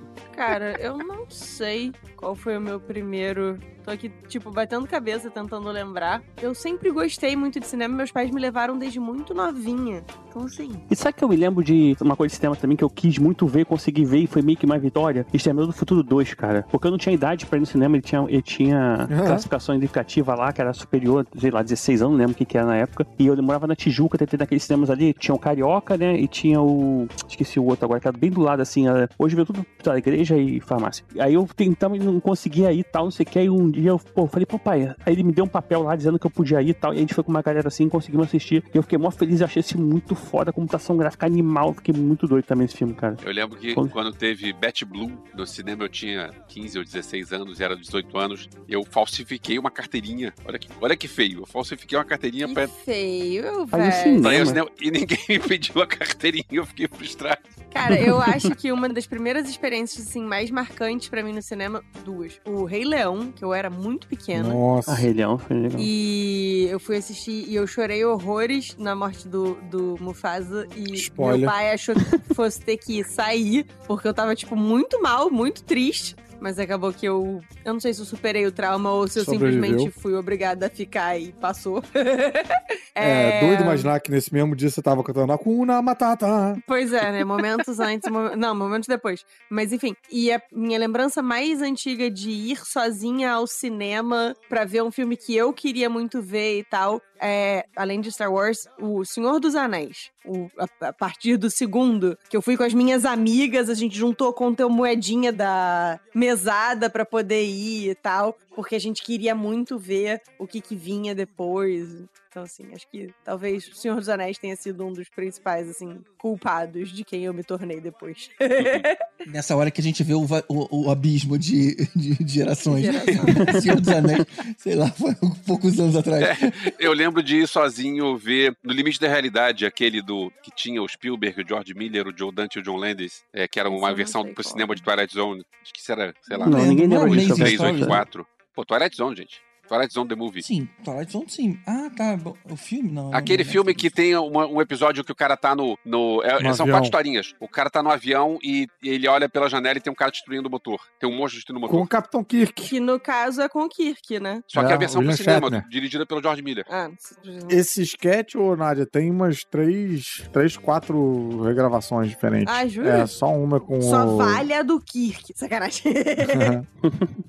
Do Kirk, né? O cara tem nem nome, é Kirk. O Gustavo Santos Antunes, ele pergunta assim: de bate pronto, quais as três melhores ou preferidas séries? Não precisa ser em ordem, de cada componente do O podcast. bate pronto, vou falar Breaking Bad, que essa é mais fácil. E acho que pelo conjunto da obra, Lost e Game of Thrones. Também pelo conjunto da obra. Embora os finais não estejam bons. Community, Scrubs e Flight of the Concords. Battlestar Galáctica, 24 horas, e a terceira pode variar, mas eu vou chutar Ash vs Evil Dead. Pelo amor de Deus. Uma série que tem Evil Dead e tem na trilha sonora de Purple e Emerson Lake and Palmer, uma série que furou fila. Uhum. Peaky Blinders, Buffy e... Caralho. Cara, eu gostava muito de Tô Buffy. surpreso com o Ô, salto. ô, Nádia, Nádia, por favor, você pode falar Peaky Blinders com o sotaque correto? Peaky fucking Blinders. É assim que se fala. Fiquei fucking blinders. The Peaky fucking Blinders. É... hum, Peaky Blinders, Buffy. Buffy e... Cara, algum reality show muito merda, assim. Porque eu- daqueles que você assiste pra desligar o cérebro, sabe? Existe a Tipo, cake, né? Tipo, Casamento às cegas. é. Caramba. Too hot to handle, uma coisa assim. Porque eu, eu preciso ter o. Eu preciso do momento lixo de cérebro, porque é, é necessário. Pô, tem até dificuldade, mas assim, eu botaria, tipo, sei lá, pelo quantidade de vezes que eu vi The Office, é, Friends, por exemplo, e Battlestar Galáctica, Firefly. Firefly, porque é uma série que é, durou pouco, mas marcou meu- minha vida. O- É o spin-off de Han Solo que não existiu. O Gabriel Buoso, ele fala assim: um filme e uma série que cada um está ansioso, e um filme e uma série que cada um vão- vai pular e não vai ver. Eu imagino que ele esteja falando desse ano, né? Deve ser. Eu acho que The Flash, né? Que é o, o- é o que a gente vai saber o que vai acontecer. Não, é, eu sou- não, tô, tô ansioso mesmo. É, até por causa do trailer que saiu aí, que a gente não vai falar, porque tem gente não gosta de ver trailer. Mas Isso é filme? Você tá ansioso pelo filme do Flash? estou ansioso pra saber o que vai acontecer com todos, todo o universo da DC. Mas é um ansioso bom ou é um ansioso daquele assim, tipo, você tá vendo que um trem vai bater num, num caminhão? Cara, é um ansioso de. É um ansioso de. Não É minha última esperança, eu tô colocando minhas fichas nisso. Porque alguma coisa tem que ser feita. O que tá no hoje no ar é muito ruim. Então, cara, isso tem que dar certo. É um apreensivo de tem, isso tem que dar certo, cara. Não dá pra fugir. Não, mas vai, vai resetar tudo mesmo que se foda. né? Sim, mas, mas é o que vai ca- causar isso tudo, né? Então, pô, deixa eu ver como é que isso vai acontecer. É. Então eu tô ansioso por conta disso. Agora o que eu pular, sei lá, vai ter Transformers 7, caguei. Vai ter John Wick 4, que é o mesmo dos outros. Pô, esse vai é John ter- Wick Pô, 4 mas John Wick muito mais, que ver. muito mais pilhado do que, do que Flash. É igual dos outros. A John É. Wick 4 eu, eu pularia fácil. Porque, tipo, pô, é, por que, que eu vou querer ver mais uma parada igual? Mais uma igual, cara, igual. Ah, Mas é não, porque John Wick é tipo, é tipo Velozes e Furiosos, que é aquele negócio, você sabe exatamente o que, que o filme vai te entregar e é divertido. É divertido e é bem Então- feito e é bem filmado, Mas gente. an- Ah, para ansioso pra ver. Não, eu não tô falando pra você ficar ansioso, tô falando pra não pular, pô. Não, mas o, o Velozes e Furiosos 10 eu tô amarradão pra ver. Tô amarradão também. Ou, inclusive, posso É. dizer um negócio aqui, fazendo, fazer um, um- um uma tangente que não tem nada a ver. Qual é de doença, dificuldade das pessoas que nomeiam os filmes do Velozes e Furiosos, né, cara? Não tem uma lógica. Vocês já pararam pra reparar nessa porra? Esse agora é Fast 10, né? Um negocinho. né? Fast X, eles não usaram numeral romano em momento nenhum na caralha da franquia. O outro era The Fate of the, the Furious, sei lá, não usaram o 8 no meio do bagulho, eles, eles só perdem oportunidades, eu não entendo o que acontece. No original também é zoado, a gente comentou isso quando a gente gravou. Peguei uma listinha aqui com alguns dos lançamentos desse ano, só pra vocês fisgarem aí o que vocês querem. Vai ter Dungeons and Dragons, Vou assistir, tô, tô ansiosa. É isso. Guardiões da Galáxia 3, Quero. Homem-Aranha no Aranha Verso 2, Quero. Indiana Jones, Missão Quero. Impossível 7, parte 1, Quero. Besouro Azul, Quero. Mercenários 4, Kraven o Caçador, Quero. Duna 2, Não. Ghostbusters 2 Quero. e Aquaman 2. Eu queria muito ver Duna 2 até descobrir que vai ter um Duna 3. Aí pensei, hum, Ué, mas meu caceta. Mas aí o 3 é ainda dentro do, do livro 1 ou já é. Pois é, não sei, aí é que tá. Aí não vai acabar nunca. Aí eu não quero mais ver. Claro que eu vou ver, né? Mas eu não tô mais empolgado. Caruso, um, um que você gosta, que vai ter esse ano, é o Legalmente Loira 3. Ah, isso aí é imperdível. Não, Três? não já tô teve, já não? Eu, na verdade, eu quero ver tudo menos Duna 2. Mas já arrependi que eu quero ver Duna 2 também. Quero ver. Cara, eu comecei falando que eu fui ver as Panteras, eu, tô- eu quero ver qualquer coisa. Olha só, eu não vou falar o que, que eu vou pular e não vou falar de série, vou falar de filme e só filme que eu quero ver, mas eu preciso re- é, dividir a minha, minha resposta em duas partes. Primeiro, são dois filmes que eu tô muito na pilha de ver, mas são filmes que não estão em lista nenhuma, porque eu procuro esses filmes ob- obscuros underground que. Porra, é, os, tênis- bom, os filmes de tênis verde, Um vamos. deles é o Havoc, que é um filme dirigido por um tal de Gareth Evans, que é o cara Tá que fez bom. The Raid. O cara ele não tava no Gangs of London na segunda temporada porque ele tá fazendo um filme com Louis Guzman, Tom Hardy, Timothy Olyphant e Forrest Whitaker. Eu quero muito ver. Ah, É maneiro, esse aí? É. O outro seria Me manda o nome porque só pela lista dos atores eu quero assistir. Havok. O outro é o Silent Night, que é o filme novo do John Woo, com o Joel Kinnaman, e não tem diálogos no filme. Silent Night é porque é Natal e porque é um filme sem diálogos. Do John Woo. Não, obrigada. Cara, eu quero ver isso. Filme sem diálogo não, não tanco. Não consigo. O filme mais esperado do ano para os podcastinadores Dungeons and Dragons. não é nenhum desses que foi falado agora. É o Urso do Pó Branco, porque Ah, a gente é. pretende fazer uma sessão do podcast, Calma, como é o nome do urso? do Pó Branco. É um urso que cheirou cocaína. Ah, do pó branco. É isso mesmo. Tá. É isso A mesmo. gente vai tentar, eu não sei se a gente vai conseguir, mas eu mandei e-mail pro cinema que a gente vai tentar fazer uma sessão exclusiva só para podcastinadores e apoiadores Gosto. e amigos Gosto. e só a gente, só a galera. Então, Quero. fiquem de olho nas redes sociais, fiquem de olho no site, fiquem de olho, porque se tudo der certo, fim de março, numa sexta-feira, a gente vai ter uma sessão da gente, a gente vai organizar essa sessão do Urso do Pó Branco. Pó branco de castradores. Irmão, esse filme, eu tô muito hypado. Esse. Saiu já o do Ursinho Poo. Eu queria saber onde Assassino? saiu o urso, porque não tem, eu não, não- eu queria ver o filme de terror do Ursinho Poo. Também quero muito ver. Cara, eu queria muito ver isso exclusivamente pelo absoluto caos de tipo, ah, o Ursinho Poo agora está no domínio público, então ele agora é uma máquina de matar. Eu tô tipo, Olha, ele é ursinho público. quem pensou nisso, cara? O trailer dele é sensacional. Mas vamos lá. Depois do Urso do Pó Branco. GG, tem o áudio do Dudu Salles? Tem sim. Manda aí. E aí, meus amigos podcastinadores, aqui é o Dudu Salles do falecido, talvez dê pra dizer assim, Papo de Gordo. Parabéns pelos 300 episódios. E eu gostaria de fazer uma pergunta para vocês, que são especialistas nesse ramo aí de filmes, séries e coisas nérgicas como um todo. Vocês acham que depois do sucesso dessa primeira temporada de Andor, que a gente vai passar a ver materiais de Star Wars assim mais pensados para um público adulto, com as temáticas mais sérias, tons de cinza, ou vai continuar a galhofa space opera voltada para criança como vinha sendo até então? O que é que vocês acham que vai acontecer e o que é que vocês gostariam que acontecesse com essas produções do universo Star Wars? Valeu, gente. Beijo pra vocês. E a resposta é exceção. Eu acho que tem pra todo mundo, cara. Eu acho que o, a gente era criança quando viu Star Wars 40 anos atrás, e a gente agora continua curtindo, então vai ter Star Wars pra adulto, mas também vai ter pra criança. Acho que dá, Ou acho seja, vai ser tem, exceção. tem espaço pra todo mundo. É, eu acho que eles estão começando a ver que, tipo, tem, meio que tem que abrir espaço, sabe? Fazer um pouco de cada um e tal. Porque tentar agradar todos os públicos ao mesmo tempo vai acabar não agradando ninguém. Então faz as coisas pensando nos públicos específicos. Dividir pra conquistar. Tem as séries agora, o Disney Plus, a pessoa vai ver mesmo de qualquer jeito. Então, tipo, faz um mês pra um, outro mês pra outro, faz um Acolytes, faz um Andor. Inclusive, eu acho que isso meio que vale pra Marvel também, assim. Eu acho que É, eles não vão conseguir sustentar o modelo universo expandido, blá blá blá, gigantesco pra sempre. Então. É, a gente, inclusive, a Marvel a gente tá vendo que, sei lá, de repente encaminha pra uns jovens Vingadores pra uma galera mais nova e de repente aquele o Thunderbird, sei lá, Thunderball, sei lá qual que vai ser pra adulto. Então, acho, acho que a, a Disney tá seguindo esse caminho pra tudo deles. É, que é uma estratégia inteligente. As crianças vão dar um jeito de assistir o de adulto mesmo, os adultos vão ter que assistir os de criança, então dá, dá na merda. Vai ter um monte de gente E todo mundo ganha dinheiro, é, É. isso. Vamos faturar. O Daniel Monteiro perguntou assim: Olá, o Podcastinadores fez vocês gostarem mais de cinema ou fez vocês ficarem mais críticos? Cara, eu acho que é a idade mesmo que faz isso, né? A gente vai ficando mais cri-cri. Eu acho que ser nerdola me deixou mais crítica. É, eu lembro que, por exemplo, filme de ação eu sempre gostei e eu ainda gosto. Só que tem um monte de coisa hoje em dia que antes passava batido e hoje fica me incomodando, tipo assim, ficar jogando na minha cara. É, e não é que eu não aceito, sabe? Não tô, não tô falando que eu sou chato, mas aquilo me tira da história por alguns segundos. Pô, é só não ir no cinema 4D.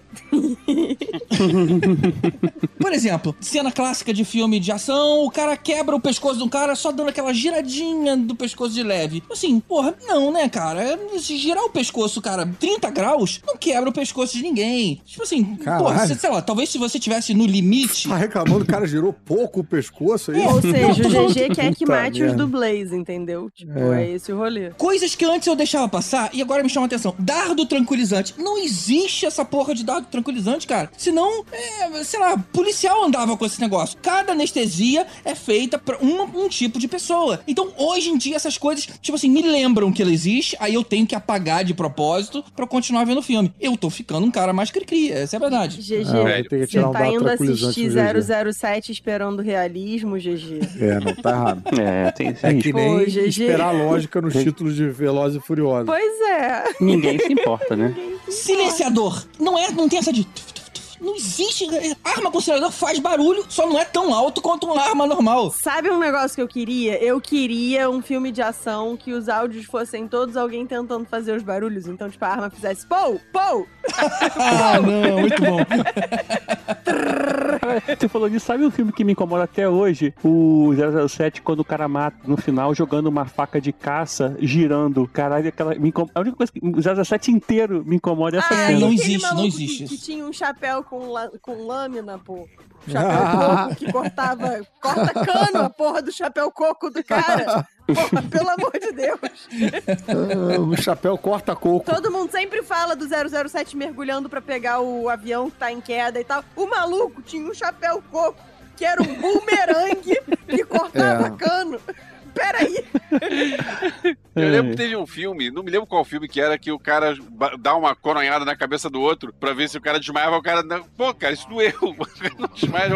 Eu fiz esse sketch. Fiz esse sketch. Ah, é? É, que eu ficava dando várias coronhadas na cabeça do George Salma. Cara, quer outra coisa também? Assassino profissional altamente pago. Ou seja, tem um monte de filme assim. Não existe essa profissão, cara. Você não tem tantas pessoas que precisam morrer pra ponto de pagar alguém exclusivo pra isso. Tem Você sim, só- a gente só é pobre. Esse teu conhecimento específico tá começando a ficar meio assustador, cara. É. Isso é- Cara, ok, sempre vai ter alguém que quer que outra pessoa morra, mas, mas não tem.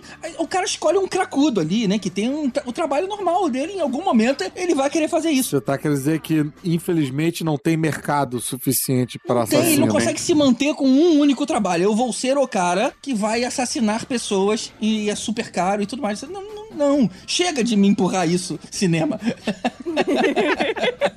Caralho, que estranho, cara. Que bom que não é presencial. Sabe um negócio que o cinema podia parar de me empurrar e a Netflix parou um pouco e tal? É adolescente com cara de adulto e corpo de verdade. adulto. Nossa. Felizmente isso parou. É, Graças verdade, isso a Deus. Eu me irrito muito com. Não podemos contar pra polícia. É. Não é, cara? Qual é a lógica disso? A melhor E- coisa que teve no cinema foi a exploração do trabalho infantil, que agora as crianças podem ser feitas por crianças. Isso.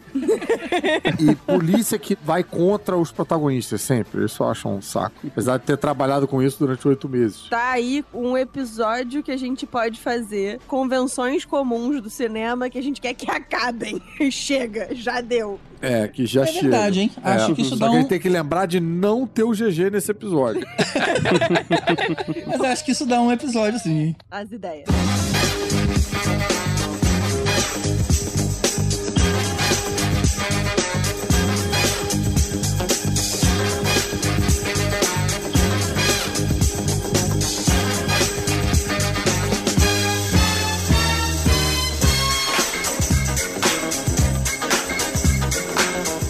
Que puxei aí uma sugestão de, de tema que a gente pode fazer, vamos falar das sugestões que a galera andou encaminhando pra gente, porque acho que tem umas bem interessantes. Vamos! Pérolas. Tem pérolas? Pérolas, pérolas, pérolas. A gente responde sim ou não, é isso? Como é que é? Não, é, na verdade, acho que todas a gente vai responder, pô, boa ideia, e aí a gente depois vê quando, quando faz e tal. Ah, tá, a É. gente vai, vai fazer a, a boa vizinhança, beleza. Aí depois a gente pede pra mandar por escrito e já rasgado. Excelente a sugestão, mas já manda rasgado. O Bruno Mancini, que é nosso apoiador, mandou quando vai rolar um RPG Crastinadores, um RPG Tinadores, um. Pô, tá aí no lançamento de Dungeons and Dragons. Podia, a gente A gente inclusive fez, né? né? A gente fez, eu e o Tibério fomos jogar D&D com o pessoal do Casa Velha no nosso crossover com Stranger Things, Uhum. The Stranger Things. E aí, foi legal? A gente fez uma live lá, né? Foi, a gente fez uma live, foi bem legal, tá disponível no canal do Casa Velha. Pô, depois mando. A gente vai colocar o link aqui no, no, no post, então o pessoal ouvir. Mas a gente poderia fazer sim, só que assim, a gente não tem muitos conhecedores de RPG. Precisaria de alguém com paciência e dedicação pra liderar a gente. Tipo a Nádia. Não, e uma temática misturando RPG com cinema ia ser maneiro, né? Talvez, porra, RPG de Star Wars. Pô, tem três filmes de D&D que foram ruins, quer dizer, o primeiro é menos ruim, os outros foram bem ruins. Não, mas dá pra fazer RPG de Star Wars, dá pra fazer RPG. é, tem, o- tem o Marvel Super Heroes também. Sim. Tem, enfim, tem, tem, caminhos. muito RPG bacana. Dá pra gente falar de, de Lovecraft e Call of Futuro. Cthulhu, tem muita coisa Tem boa. bastante, é. A Boa. Bruna VS perguntou pra gente sobre Doctor Who. Se rola Ah. da gente superar um, um potencial preconceito e assistir Doctor Who e fazer um episódio de Doctor Who. Não! Não, não consigo. É, deixa eu responder essa. Eu não tenho preconceito com Doctor Who. O problema é que começar agora uma série que tem mais de 50 anos, aí o cara, o cara não, não, na verdade não precisa ser 50, são só 15. Cara, começar agora uma série que já tem 15 anos é, é difícil. É Olha, Cara, eu, eu acho que a tentei. gente pode fazer um super cut, assim, escolher, tipo, sei lá, às vezes até abre a oportunidade da galera indicar os melhores episódios de Doctor Who. pra Um episódio pra cada doutor. Porque eu tenho uma curiosidade, assim, eu assisti. Tem um episódio de Doctor Who que todo mundo manda todo mundo assistir, que é o Blink, ou Don't Blink, sei lá. É, que tem os anjos que, se você não, não Uhum. olhar pra eles, eles se mexem na direção de vocês, tá lá. Esse episódio foi muito legal, mas aí tiveram uns outros que eu tentei assistir e não, não funcionou tão bem pra mim. É, eu assisti nove temporadas daquele Doutor Orelhudo lá, que foi a volta do Doctor Who. Foi bem difícil. Nossa, nove temporadas? Você vê até bastante. Eu assisti um dele que tinha uns manequins e tal, não curti. É, eu vi isso aí Mas, também. mas assim, eu, eu topava, tipo, a gente fazer um super cut de, de algumas coisas de Doctor Who, os melhores episódios, os mais consagrados e tal. Eu, eu topava. Eu topo também. Um doutor É. por episódio. É, eu já tentei assistir. Eu assisti o piloto há muito tempo e odiei. Aí uma amiga O minha. piloto da década de 60? Não, o- o- acho que de 2000, depois que volta. O do Exten, que é o, O do Doutor Orelhudo. que é o do Dr. Depois que volta, né? É. Eu assisti aquele piloto e achei muito ruim. Mas aí uma amiga minha me falou, né? Me explicou que é controverso um pouco esse início e que eu tinha que ver a partir da temporada X. Não lembro qual foi o número aqui. É, ah, é com o Dr. Killgrave lá. Eu também não gostei, cara. Eu, eu queria ter gostado. Eu realmente que eu sei que tem muitos fãs e tudo mais e eu não entendo um monte de referência. Eu, as pessoas olham pra aquele vilão que parece um ralador de queijo. Eu queria entender o porquê que ele é tão, ele é tão Exterminate. é tão importante ele é assim. Ah, Dalek. leque, leque, leque. Mas não consigo, cara. Não consigo gostar. Eu gosto muito do lore de, de Doctor Who, que como eu sou, eu vivo imersa na internet 200% do tempo, eu, não- eu, enfim, sei bastante, mas eu, eu não consigo assistir por algum motivo. Mas eu tinha curiosidade, assim, de... de- Eu diria que não é nem preconceito, não. Acho que é conceito mesmo. Eu vi e não gostei. eu queria mesmo, cara. É, assim, não, não clicou pra mim, mas eu gostaria, real, de curtir. Então, É, estou eu- aberta Eu, eu tentei com vontade, a mas. tentar de novo. O Valesse, nosso apoiador também, mandou um. Esse eu tenho certeza que o GG vai apoiar e eu também apoio. Ele mandou: Salve galera, parabéns pelos 300 episódios e obrigado por todas essas horas de informação e diversão. De nada. Vou cutucar aqui. Quando vamos ter um episódio com filmes sobre automobilismo, tipo Rush, Ford versus Ferrari, etc. Ou sobre poker, com cartas na mesa, Maverick, bem-vindo ao jogo. E GG, também estou esperando o de Sons of Anarchy. E GG, eu, Nadia Lírio, também estou esperando o de Sons of Anarchy. Eu quero saber quando vai rolar. Esse. Essa tá na minha, na minha top 5 séries melhores de todos os tempos. Pô, eu queria gravar um episódio sobre Speed Racer, ninguém quis. A gente não gravou um sobre Rush, Ford, Ferrari, alguma coisa assim? A gente já falou sobre esses filmes, cara. Será que foi melhor de, de alguma coisa, alguma dica, né? Não lembro agora. Não, não, Tibério, você tá confundindo com Velozes e Furiosos. Ah, é a mesma coisa. É verdade. Filme sobre Olha. automobilismo, tem Velozes e Furiosos. Beleza, fechou. Mas Velozes e Furiosos não é filme de carro, é filme de família. É verdade. We are family. Como são quase meia-noite e eu ainda não falei dele, vai sair agora um filme da Ferrari com ele, o Adam Driver. então, Mentira. quem sabe, juro, ele vai ah, fazer sério, o que eles chamaram o cara por causa do O sobrenome? Driver vai fazer um filme sobre Ferrari. Ah, muito bom. Enzo Porra. Ferrari, que agora aparentemente ele virou italiano, né? Então, Na moral, brother, só pelo um nome, ator né? chamado Adam Driver fazer um filme sobre É, um carro elimina o trabalho de vários comediantes ao longo do globo. É por isso que eu não faço stand-up, por causa dessas coisas. as pessoas ficam preparando piada, né, antes, não dá. Absurdo. O Heineken perguntou pra gente quando a gente vai ter episódio sobre as profissões das produções, tipo editor, cinematógrafo e tal. E ele disse que curte muito ouvir a gente. Tá. Eu tinha curiosidade, eu só não sei se eu tenho muito a contribuir num episódio dele. Eu teria que vir de ouvinte. É, esse é- é- o, o Heineken é bem técnico, porque ele trabalha com isso, né? Então ele, ele tem um lado muito técnico que a gente não tem. A gente é muito opinativo. É, ele tá basicamente falando, quando é vocês vão fazer um sobre a minha profissão? Às vezes, inclusive, esse é um episódio legal pra chamar os meninos do Cinemação, porque eles trazem muito Boa. essas discussões sobre edição e tal. Podia ser um. um- Não, e o próprio Heineken, né? É, que, que pode contribuir aqui com. Ele trabalha pra indústria cinematográfica lá do, do Canadá. do Canadá. É, olha então. Heineken Muito acabou de bacana, fazer né? uma sugestão que se auto-insere como convidado. Ah, então Muito foi isso. esperto. Ele se convidou. Ele gravou com a gente sobre Coringa, né? Mas, Heineken, vontade até tem. A gente sempre fica com aquela história de, puta, será que vai ter audiência? Já que a gente já citou aqui os exemplos que a gente tentou. Mas é um assunto bem interessante, cara. A minha dúvida não é nem tanto audiência, é se a gente vai ter a contribuir ou se a gente vai fazer papel de besta. Mas papel de besta não é uma contribuição, Nádia? Também, é verdade. Alguém Eu- tem eu que ter tenho- as dúvidas pros outros Isso é poderem. preconceito contra as bestas. Eu tenho receio do GG se o troço vai funcionar tão bem e a gente fica falando da parte técnica, porque a gente faz um negócio mais descontraído, então, sei lá, não sei É, é só a gente não entrar na questão do que que é quarta parede. Não, na comédia, Essa na foi uma piada comédia. interna entre o grupo de, de apoiadores. A gente foi mal.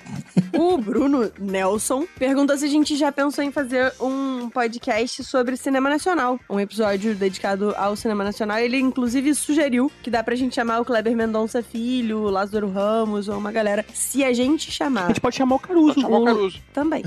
Se a gente a chamar legenda, galera. Não o sei. Lázaro Ramos e ele vier, Eu- a gente fala sobre qualquer coisa. Se o cara. eu não sei o que eu faço da minha vida. Eu vou ficar, tipo, uns três minutos em absoluto silêncio de caraca, o Lázaro Ramos, brother.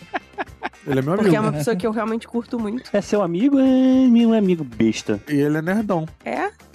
Caruso, chama ele pra gravar com a gente. Eu tenho um amigo que, quando tá estressado, meu colega de trabalho, é uma das minhas pessoas favoritas no mundo. E ele tem uma característica muito engraçada, que é quando ele tá estressado, ele coloca o Lázaro Ramos cantando Vem meu amor, me tirar da solidão no final do Opaió pra ele pa- passar o estresse. E eu acho isso uma das coisas mais doces do mundo. Porque esse cara é um Aham. cara super, tipo, sisudo, brabo e tal, não sei o quê. Mas quando ele tá estressado, ele recorre ao Lázaro Ramos cantando axé. E eu acho Só isso muito fofo. O Lázaro Ramos pra tirar ele da solidão. É, É. E, e a gente não pode esquecer que o Lázaro Ramos estava em Cinderela Baiana, né? Eita, a gente era pra ter esquecido disso, cara. E melhor ainda, ele tava em Destino de Miguel. A gente precisava falar sobre isso num podcast sobre esse filme, sobre essa dublagem. Agora, voltando a, ao, à pergunta aqui e respondendo um negócio sério, a gente teria que estruturar isso porque é muito bizarro a gente pensar isso. Isso eu lembro da, da época que eu tinha locadora, porque a gente tem vários gêneros diferentes, né? A gente tem comédia, terror, ficção científica, drama e nacional. Todos os filmes nacionais são iguais? E aí um balaio, né? A gente não separa. Pois é. Eu diria que na época que você tinha locadora, talvez até fizesse sentido. Mas o cinema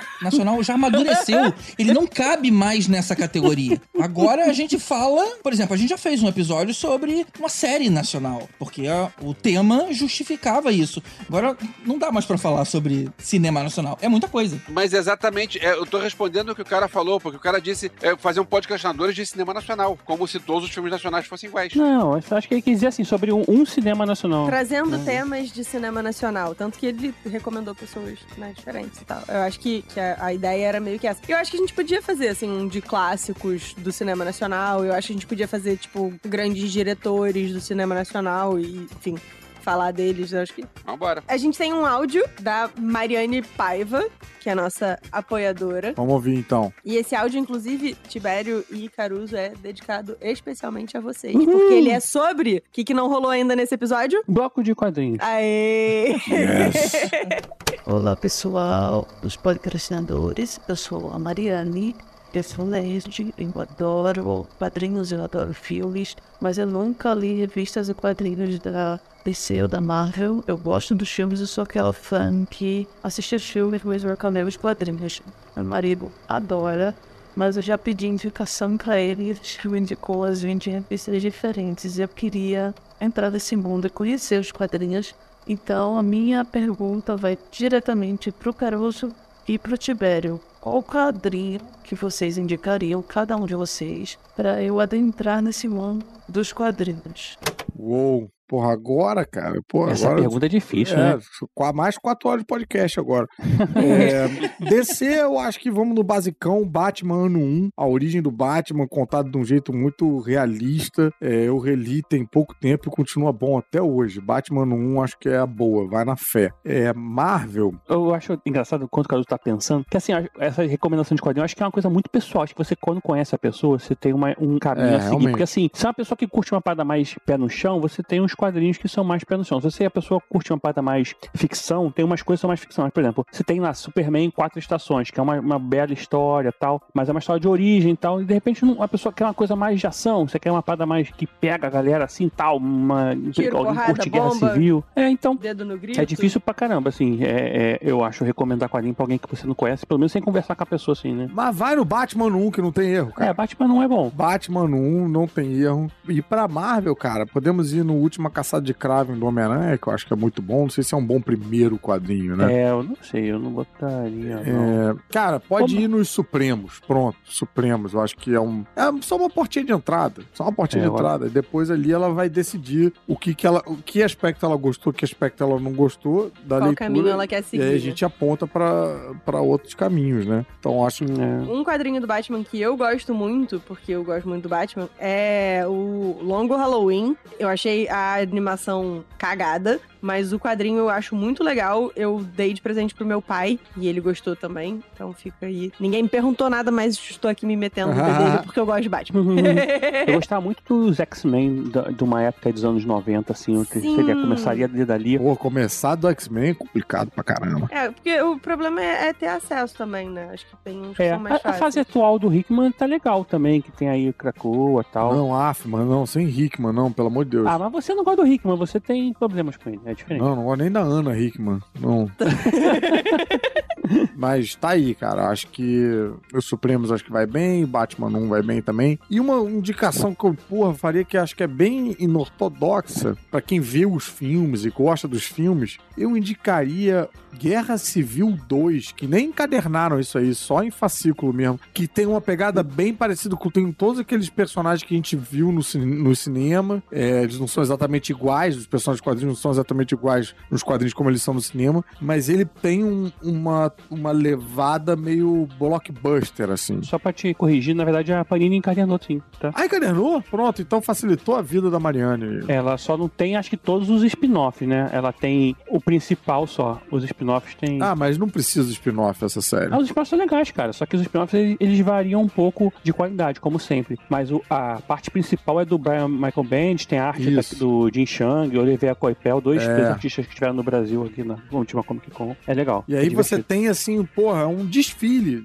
né, de heróis, a grande maioria dos heróis que você já conhece no, no cinema, mas interagindo do jeito que eles interagem nos quadrinhos mesmo. Então eu acho que pode ser. Depois disso, você fica, acho que, bem letrada aí, minimamente, pra ver que caminho você quer seguir, quais personagens você gosta mais, né? Eu recomendo. E aproveitando que a gente tá falando de bloco de quadrinhos e o Elvis dormiu, vamos acordar ele. Tô aqui.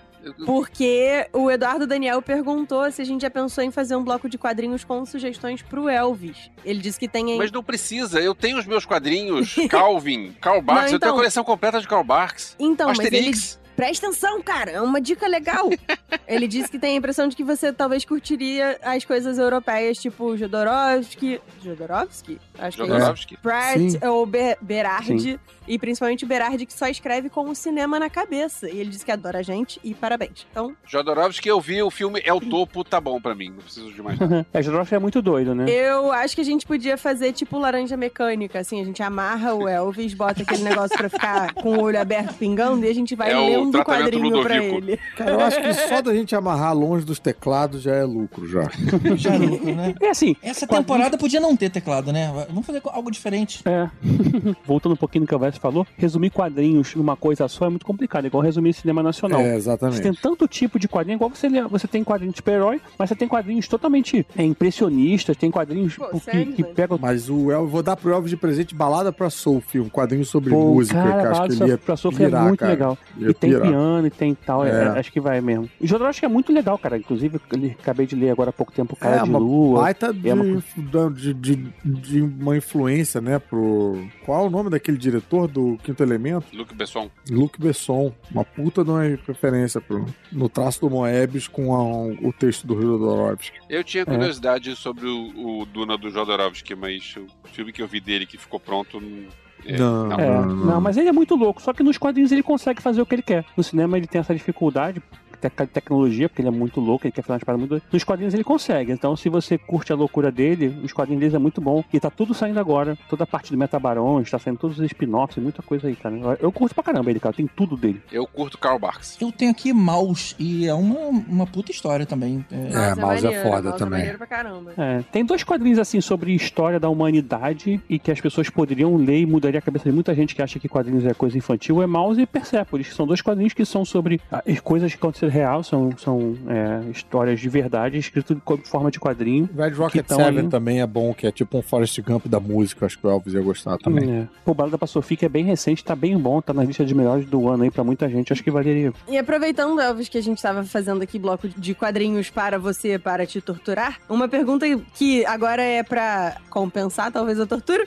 A Mariane Paiva também perguntou se o Flash Gordon tivesse participação ativa no filme Vingadores Ultimato, como seria o filme. E ela disse que ela não quer uma resposta fácil, ela quer uma resposta decente, digna do clássico incompreendido, que só você pode ajudar. Eu queria responder essa também. Então vamos lá, eu vou fazer uma resposta, depois o Tibério co- complementa. Porque a resposta fácil seria, ué, ele não tem superpoderes, não ia fazer diferença nenhuma. Mas vamos lá, uma resposta que ela que eu ouvi, que seria uma resposta assim. A cena mais tosca do Flash Gordon de 1980, que é um filme quase perfeito, mas tem uma cena que é muito tosca e não tem como defender, que é a cena do futebol americano. Ah, Que essa aquela é- cena é horrorosa. Então, a- que, que o Flash Gordon podia fazer? Ele podia jogar o futebol americano e o Thanos ia achar aquilo tão tosco que ia ficar distraído e ia ajudar o resto das pessoas a conseguir pegar o Thanos.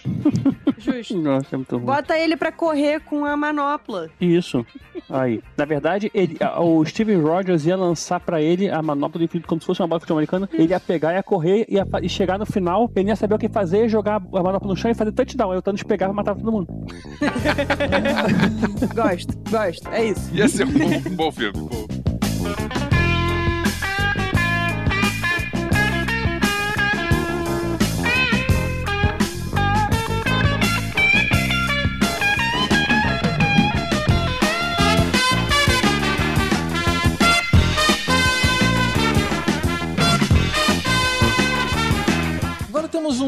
Um, áudio aqui do Paulinho Siqueira. Vamos ouvi-lo. Alô você, quando eu fiquei sabendo que o Podcastinadores ia completar 300 episódios, só me veio aquela imagem na cabeça dos 300 de Esparta. Quanta bravura para vocês chegarem até onde chegaram. Não é todo mundo que consegue chegar aí. Eu separei uma lista de perguntas, algumas polêmicas, tipo verdade e consequência, mas é para um pouquinho aí vocês refletirem, tanto a audiência quanto a nossa trupe. Primeiro o GG. Eu fiquei sabendo que você gostaria de ter um corpo de 20 anos novamente, mas como o seu freezer estragou, eh, decidiu entrar no CrossFit para compensar a perda. Isso é verdade? Elvis, pensei em você se fosse uma nota musical. Eh, seria dó. Dó dos outros participantes ouvirem você tocar nas entradas. Mas ó, nós chamamos do fundo do coração, bem lá no fundo. Agora uma pergunta pra você que é músico e entende de música. Você toca numa banda e você tem outros componentes da banda. Todas as pessoas que estão lá e são componentes dessa banda, qual deles poderia ser totalmente substituído por um playback no seu teclado e ninguém sentiria falta? Polêmico. Tibério, eu sei que você é um comediante incompreendido e muita gente não acredita em você. Certeza. Outros até são como um bully, sabe? Eles têm pouca fé. Entendeu? Entendeu? Mas é, eu acredito em você. Força, meu amigo.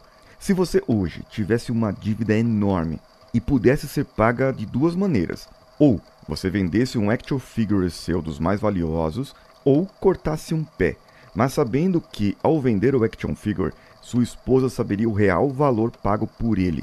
Qual pé você cortaria, o direito ou o esquerdo? Nádia, todos sabemos que você pode mais.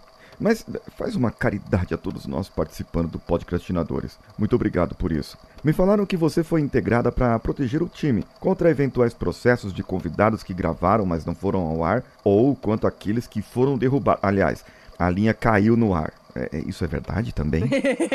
Finalmente, Caruso. Deixei sua última pergunta por último, não por ser um ator famoso e já ter participado de talk shows de grande renome como o podcast Ser Herói com Paulinho Siqueira, e nem por sua ótima atuação que sentimos muita falta, o tuco da grande família. Se hoje você fosse como o The Rock, que em todos os filmes que faz atua como The Rock, e você tivesse que atuar, viver, fazer podcasts, shows com um único personagem que já interpretou pro resto da sua vida, qual seria? É, tá, tá bom, GG. Agora que eu já fiz as perguntas que você escreveu, você já pode soltar minha família? Eu sou Paulinho Siqueira. Um abraço a todos e vamos juntos. Cara, eu gostei dessa piada do cadáver na geladeira. Então, é, pois é, que bom, você esclareceu. Eu tava na dúvida de, tipo, é um cadáver ou eu me perdi? Mas que bom, a gente, é isso. Não, é. Eu quero ter um corpo de 18 anos. Mas meu, meu freezer deu problema. Muito obrigado pelo seu áudio, Paulinho. Valeu mesmo. Olha só, eu não gosto muito desse conceito de playback e de cortar, de colocar coisa. Inclusive, é eu- uma coisa que eu tenho uma certa implicância é quando eu sou tecladista e alguém diz, ah, porque vamos tocar aqui de abelha, então você faz a frase do sax. Peraí, mas eu não toco sax, eu toco teclado. Por que, que o baixista não faz a frase de sax? Por que, que o baterista não faz? Por que, que o tecladista tem que fazer? Meu negócio é tocar órgão, tocar piano, tocar. É questão não tem o que fazer mais. Pois é, eu- eu- então eu, eu acho que eu gosto do conceito de muito músico no palco. Tipo, eu, quando era moleque, quando eu era moleque, não, quando era moleque nem tanto, quando eu tinha meus 20 e poucos Não, não anos. tinha nem música nessa época. Não. Eu, eu vi um show do Black Sabbath no Canecão e era o Black Sabbath com o Dio no vocal. E eu lembro que eu não tinha dinheiro pra comprar o ingresso, aí eu fui mais cedo pra passagem de som, acabou que eu fiquei lá no Canecão escondido e eu vi o show depois de graça. Mas eu vi eles montarem o palco do, do Black Sabbath, isso em 92, eu acho, e tinha um teclado e que botaram uma cortina na frente. Pra que que você vai esconder o músico? Pô, que vacilo. E tem isso direto, o que acontece. Eu não, não, não gosto muito disso, não. Eu gosto de muito músico no palco. Eu gosto do conceito de muito músico no palco. Gostamos. É, mas a única questão é que é o seguinte: o seu teclado consegue fazer um som de, de sax. Então é possível que você faça. Depende. Qual teclado? O meu Moog, não. O meu VR 760, não. O meu MS2000, não. tudo bem, você escolhe, você tem 30 teclados em casa. Então você escolhe um que tenha, sabe? Aí que tá, dá pra fazer. Agora, um baixista não vai conseguir fazer a frase. Então, ué, o guitarrista pode comprar um, um, um troço MIDI que ele também pode ter um som de, de sax. Que ninguém tem, né? Convenhamos. Ele tem, É, mas olha, aí tem que comprar pra isso, cara. Você poderia fazer esse favor pro seu time. Não, eu tô com o Elvis, perturbando, tem mas- que valorizar o teclado. O, Inclusive, o, aquele filme do Jack Black, o School of Rock, a Escola do Rock, tem Sim. todo um rolê de valorizar o tecladista e é irado, então fica aqui meu salve para os tecladistas, Obrigado. heróis pouco entendidos do rolê. Obrigado. O programa, o dia todo, trabalho muito com teclado. Eu sou um tecladista. Eu, graças a Deus, estava ocupada tossindo nesse momento e eu não ouvi a piada. Eu ouvi, mas não, não consegui entender a piada. Ah, eu, eu sou um tecladista. O, o teclado dele é da marca QWERTY. É. É Logitech. É, e o Caruso não vai poder te responder, cara, porque ele caiu. Porra, levanta aí, cara. Não volta mais, cara. Mas assim, eu cortaria o pé esquerdo que eu uso menos. Eu não lembro qual era a minha pergunta, mas estamos aí pra defender geral, é isso aí. é Galera acha que eu fui contratada pra defender vocês, eu fui contratada pro ataque. Eu parto pra ofensivo. É isso. Outro áudio. Fala pessoal do Podcastinadores, beleza? Aqui é o Henrique Risato, do Cinemação e do Geração M. E eu queria saber de cada um de vocês qual foi a coisa mais bizarra que já aconteceu na sala de cinema. Briga, pedido de casamento, sei lá. As coisas mais estranhas e fora do comum mesmo. Um abraço e parabéns. Ou eu já vi gente achando que tava no Cine Iris no cinema normal. Eu entendi a referência. Quem entendeu, entendeu. É. Quem não entendeu, vai ficar sem entender, porque eu vou me limitar a dizer exatamente essa frase. Você nem tinha festa antigamente, né? Nem sei o que tá. Sim, tinha festa e rolava essas coisas das festas. Tinha, eu cheguei aí, inclusive, numa festa do Cine Iris Hum. e, e foi confuso pra mim, porque eu não sabia do que se tratava. e aí foi tipo, ah, vou embora, esse não é um lugar para mim. Então esse é o olho que tem a íris, né? Tipo. Parece que as festas acabaram lá porque o chão era muito pegajoso. Não, as festas eram foda lá. De fuder. Vamos responder a, a pergunta do ouvinte. É, eu recentemente cheguei a mil inscritos no meu canal e eu gravei um vídeo comemorativo e eu contei uma história que eu vou contar ela resumida aqui. Ela tá com mais detalhes lá no eu vi, youtube.com/barra eu vi. Com H. É, teve uma vez que eu fui ao cinema e eu fiquei 13 horas na sala no cinema, direto, Meu vendo Deus. filmes trash. Mas prenderam você? Não, eu queria ver filmes trash. Foi de Ah, propósito? queria. Sim, eu fui ver filmes trash. Achei que tinham trancado você. Gente, é o Elvis. Qual é a surpresa? Tava passando a Mostra Banco Nacional, porque não existia o Festival do Rio na época. Aí na Mostra Banco Nacional, que era o festival que tinha esse semelhante, te- teve uma mostra trash. Eles trouxeram o Roger Corman e o Roger Corman foi pra sala 1 e eu fiquei na sala 3 vendo Cintia, a boneca do diabo. Você falou que ia resumir. Pois é, pois- vamos resumir. Aí depois de Cintia, a boneca do diabo, teve a sessão de Papai Noel Conquista os Marcianos. Algum de vocês já viu o Rock Horror Picture Show no cinema com galera? Sim, Rock Horror Picture Show, a galera vai preparada para interagir com o filme. tem todo um roteiro de como você interage Tem com o todo um roteiro, o pessoal tem a cena com chuva, o pessoal leva bisnaga d'água e guarda-chuva, tem a cena do casamento, o pessoal leva arroz, tem o pessoal que dialoga com o filme. No filme Fama, isso é mostrado. Pois é. ali. Isso, aco- Aí, isso acontece. A, a gente. A gente tava vendo Papai Noel Conquista dos Marcianos, eram pessoas desconhecidas, não eram, não eram pessoas que já, que já se conheciam antes, que já tinham visto aquele filme antes. Mas todo mundo entrou numa pilha tão grande de fazer bagunça, de fazer galhofa junto com o filme, que a sessão foi inesquecível. Parecia que a gente tava vendo uma sessão tipo Rock Horror Picture Show, a gente fazendo pilha junto com o filme. O cara que Irado. trouxe os filmes trash, ele ficou tão empolgado com aquilo que ele disse: Olha só, gente, eu vou trazer mais dois filmes, uma sessão dupla depois do último filme, pra passar depois, pra vocês verem, porque eu, eu nunca vi uma plateia reagir desse jeito. Pô, depois de 13 horas ele falou, ainda vou trazer mais dois filmes. É, foi 13 horas depois que teve ma- mais dois filmes. Eu entrei uma hora da tarde e saí duas horas da manhã.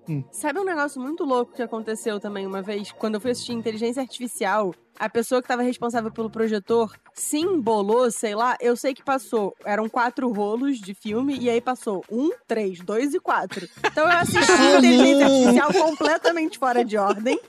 E até hoje eu não assisti normal. Então, assim, eu não saberia dizer qual é a história certa de inteligência artificial, porque eu assisti fora de ordem e assim ficou. Caramba, cara, que Sabe prejuízo. que isso quase aconteceu comigo uma vez? Eu tava vendo Action Jackson. É um filme que tinha. Você vê como é que é um filme velho? É um filme que era tinha Sharon Stone e ela não era a atriz principal do filme. Ela era secundária no filme. E Era, era de Black Exploitation, né? Isso, Black Exploitation. Era Vanity, acho que era a principal. Era com o Carl Weathers, se eu não me engano. E eu tava vendo esse filme no Estúdio Copacabana. Eu- É onde é o supermarket aqui na Barata Ribeiro hoje em dia. E foi a Modern Sound durante muito tempo. E, de repente, o, o cara trocou um rolo e começou a tocar um rolo que já tinha tocado. Aí eu pensei, peraí, gente, isso tá errado. A gente já viu esse pedaço do filme. ninguém se mexeu. Aí eu fui lá no, procurar onde é que é o projetor. Ó, o cara, você passou o rolo errado. Aí o cara, ah, ah tá. Aí o cara des- desligou, acendeu no cinema, aí passou o rolo certo. Muito bizarro. Que doideira, né, cara? Sim. Olha, eu lembro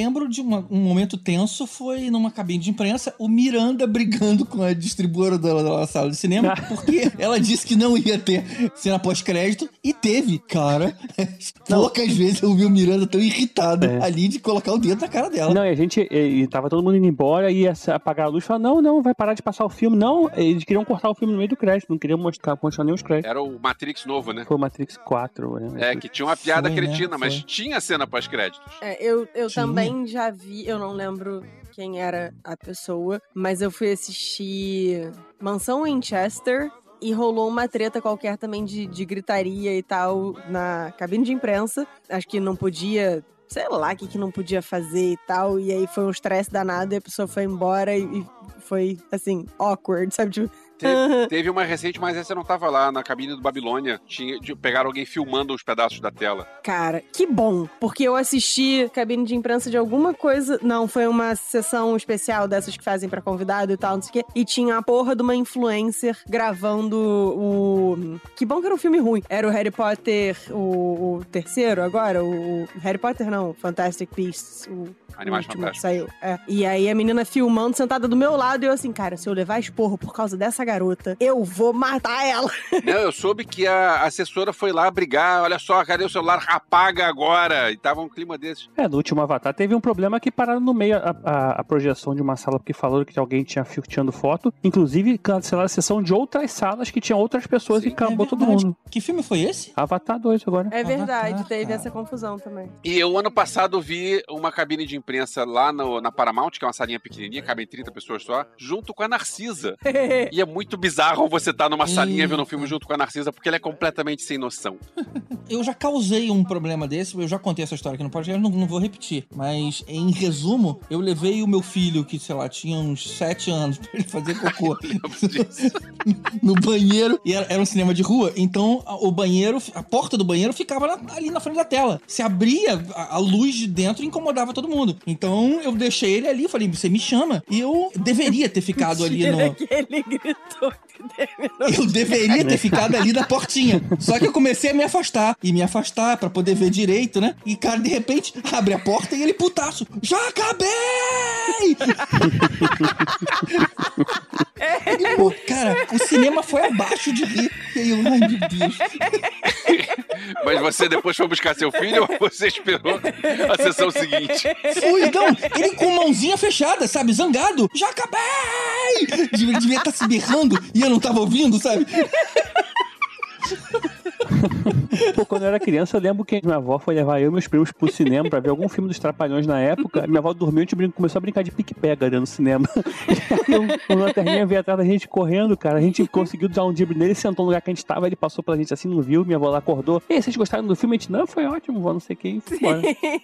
E agora, pra encerrar o nosso tricentésimo episódio, É, a gente tem umas mensagens Presentão. de agradecimento pra gente, que são bem bacaninhas. Então, o Cosmides disse: não tem pergunta, só tem agradecimento pelo trabalho maravilhoso de vocês. E a gente também não tem resposta, só tem agradecimento por vocês ouvirem. Oh.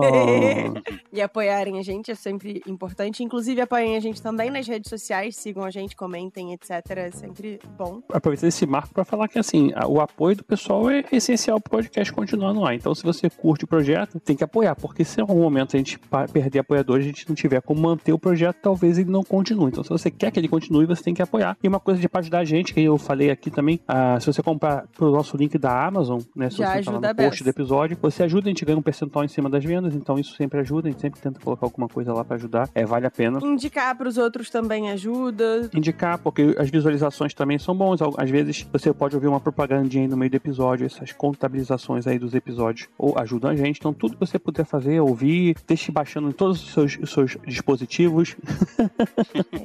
Baixe em Baixe todos eles para poder. Baixe de novo. Mas não faz que nem o, o apoiador Hugo, né? Que compra um livro, ele lembra da gente. Mas o cara compra uma TV novinha e. Ah, esqueci de comprar pelo link de vocês. Não, mentira, ele comprou pelo grupo, mas ele botou na- no carrinho antes. É porque tem que colocar no carrinho pelo link. Se você botar no carrinho e depois entrar pelo nosso link, só clicar em comprar, em fechar lá o pedido, sei lá Não como é que é, não funciona. Você tem que entrar pelo link, aí pesquisa, bota no carrinho pelo link. Entendi. Mas tem gente que compra várias paradas. Entendemos Assim, essa. a gente vê lá que a galera compra, não sabe o que cada um comprou qual, mas assim, roupa, material de colar. Então, assim, segue isso aí, a vida, isso é bom. Eu mesmo, quando eu vou comprar uma parada, eu entro pro nosso link e vou comprar. É, eu também, eu também. Por que não? O Elzio Lima tinha perguntado se o, o episódio 300 seria sobre o filme 300. A essa altura ele já deve saber que não. É, Ah, mas ele disse que tava brincando e tal. Disse que nem viu o filme, deveria ver. É bem, bem Ah, bom. muito bom. Bem É legal, bom, é legal. bem bonito, inclusive. Não a história, mas assim, visualmente é bonito. É, e ele disse que tá aqui pra desejar ainda mais sucesso pra gente. Valeu, Podcrastina Amigos. Forte abraço. E por falar em Podcrastina Amigos, a gente tem um áudio do Hugo. E aliás, antes do áudio do Hugo, queria agradecer porque o Hugo tá me ajudando a organizar essa sessão do urso do pau branco. E é pó branco, Nadia. Vocês não viram o comentário dela em off. Eu não vou falar. Pela risada de quinta série, todo mundo sabe, né? Então vamos ouvir o Hugo. Alô, oi, acho que agora vai. hein? É a minha tentativa de mandar o áudio para o episódio especial número 300. Então eu não vou fazer pergunta a ninguém, vou aproveitar esse espaço só para agradecer a cada um de vocês, tanto os amiguinhos podcastinadores, os hosts, os apresentadores, assim como os podcastinamigos também, porque é muito legal fazer parte dessa família. O Gigi é nosso malvado favorito, é um amor de pessoa, além de lindo. O Tibério uma enciclopédia de quadrinho paciente Olha. pra caramba pra explicar as coisas. Meu Deus do céu, sabe? O Elvis, com seu conhecimento de tênis verde, muito bacana. O Caruso, com suas piadas pontuais e que me quebrou muito naquele cabelinho do cu do pombo, Robert Pattinson. E a Nadinha, a nossa rainha, por último, mas não menos importante, que eu acho que é um achado da humanidade. É uma pessoa fofa, carinhosa, gentil. Tem um marido, gente boa pra caramba. Meu Deus do céu. Me colocou num rolê mais aleatório do mundo. e é isso, galera. Um beijo pra vocês. Espero que esse áudio chegue. Se não chegar, desisto, manda uma carta. Vigia, depois é dito. Beijo pra vocês, gente. E o, o Hugo mandou mais um áudio, não mandou, Gigi? Do cunhador da, da expressão podcastina amigos. Oi, podcrastinadores. Aqui quem fala é o mini crastinador Arthur Fagundes e eu queria dar os parabéns pelos 300 episódios. Uhul! Meu pai, que é o grande crastinador Hugo Fagundes, me contou do aniversário de vocês. Então, parabéns. Olha, ele ama o canal de vocês, tá? Um beijão. Tchau, tchau. Na moral! Hum, Ah! Legal. Que fofo. Ah, Eu sou muito fã. Pensa super do gente boa. Ele é a criança mais fofa do universo. Eu tô tipo, ah, que bonitinho, meu podcastina amiguinho. E ele adorou que eu dei pra ele uns quadrinhos da Academia Gotham. E o Hugo falou que ele curtiu pra caramba, assim. E eu tô tentando, na verdade, o Hugo comigo, tô tentando é, doutrinar aí, ele aos isso aí, quadrinhos. botar ele no caminho certo. No caminho certo. Pra ele não ter dinheiro pra comprar drogas, vai comprar quadrinhos. não tem essa piada. Bom, então ficamos por aqui, né? Ficamos por aqui. Obrigado a todo mundo que tá ouvindo a gente há 300 episódios. Para desespero do GG, eu vou dizer que venham mais 300. Tá certo. Então, então venham. Valeu, povo, e até daqui a 15 dias voltamos à nossa programação normal. Ou não, vai Pô, saber. sério? Vai ter que voltar a gravar? Não, eu peço, lembra? Esse é o último, velho. Ah, é, não, ve- não, é, Elvis, esse é o último. peço, esse é o último. Acabou, o- acabou, não precisa mais do teclado e tal. Não, mentira, eu gosto do teclado, pode trazer. Foi bom tê-lo aqui com a gente.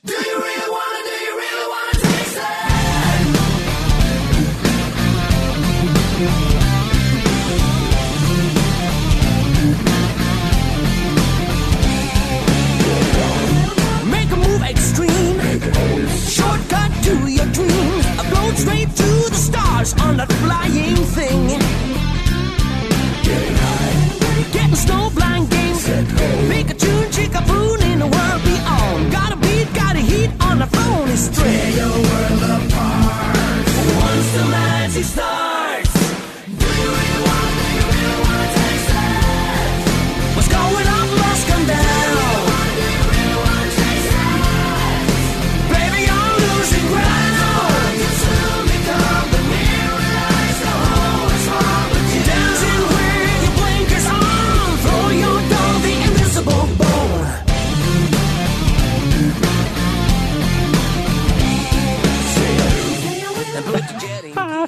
O urso do pau branco.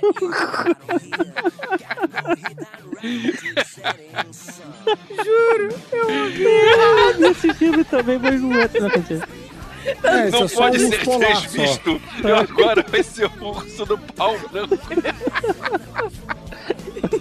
Desculpa, mas foi. Juro, eu fiquei parada assim. O que o Elvis falou, cara. Aí quando o, o Carlos falou, não, tá, o cheiro é cocaína. Eu, ah! ah.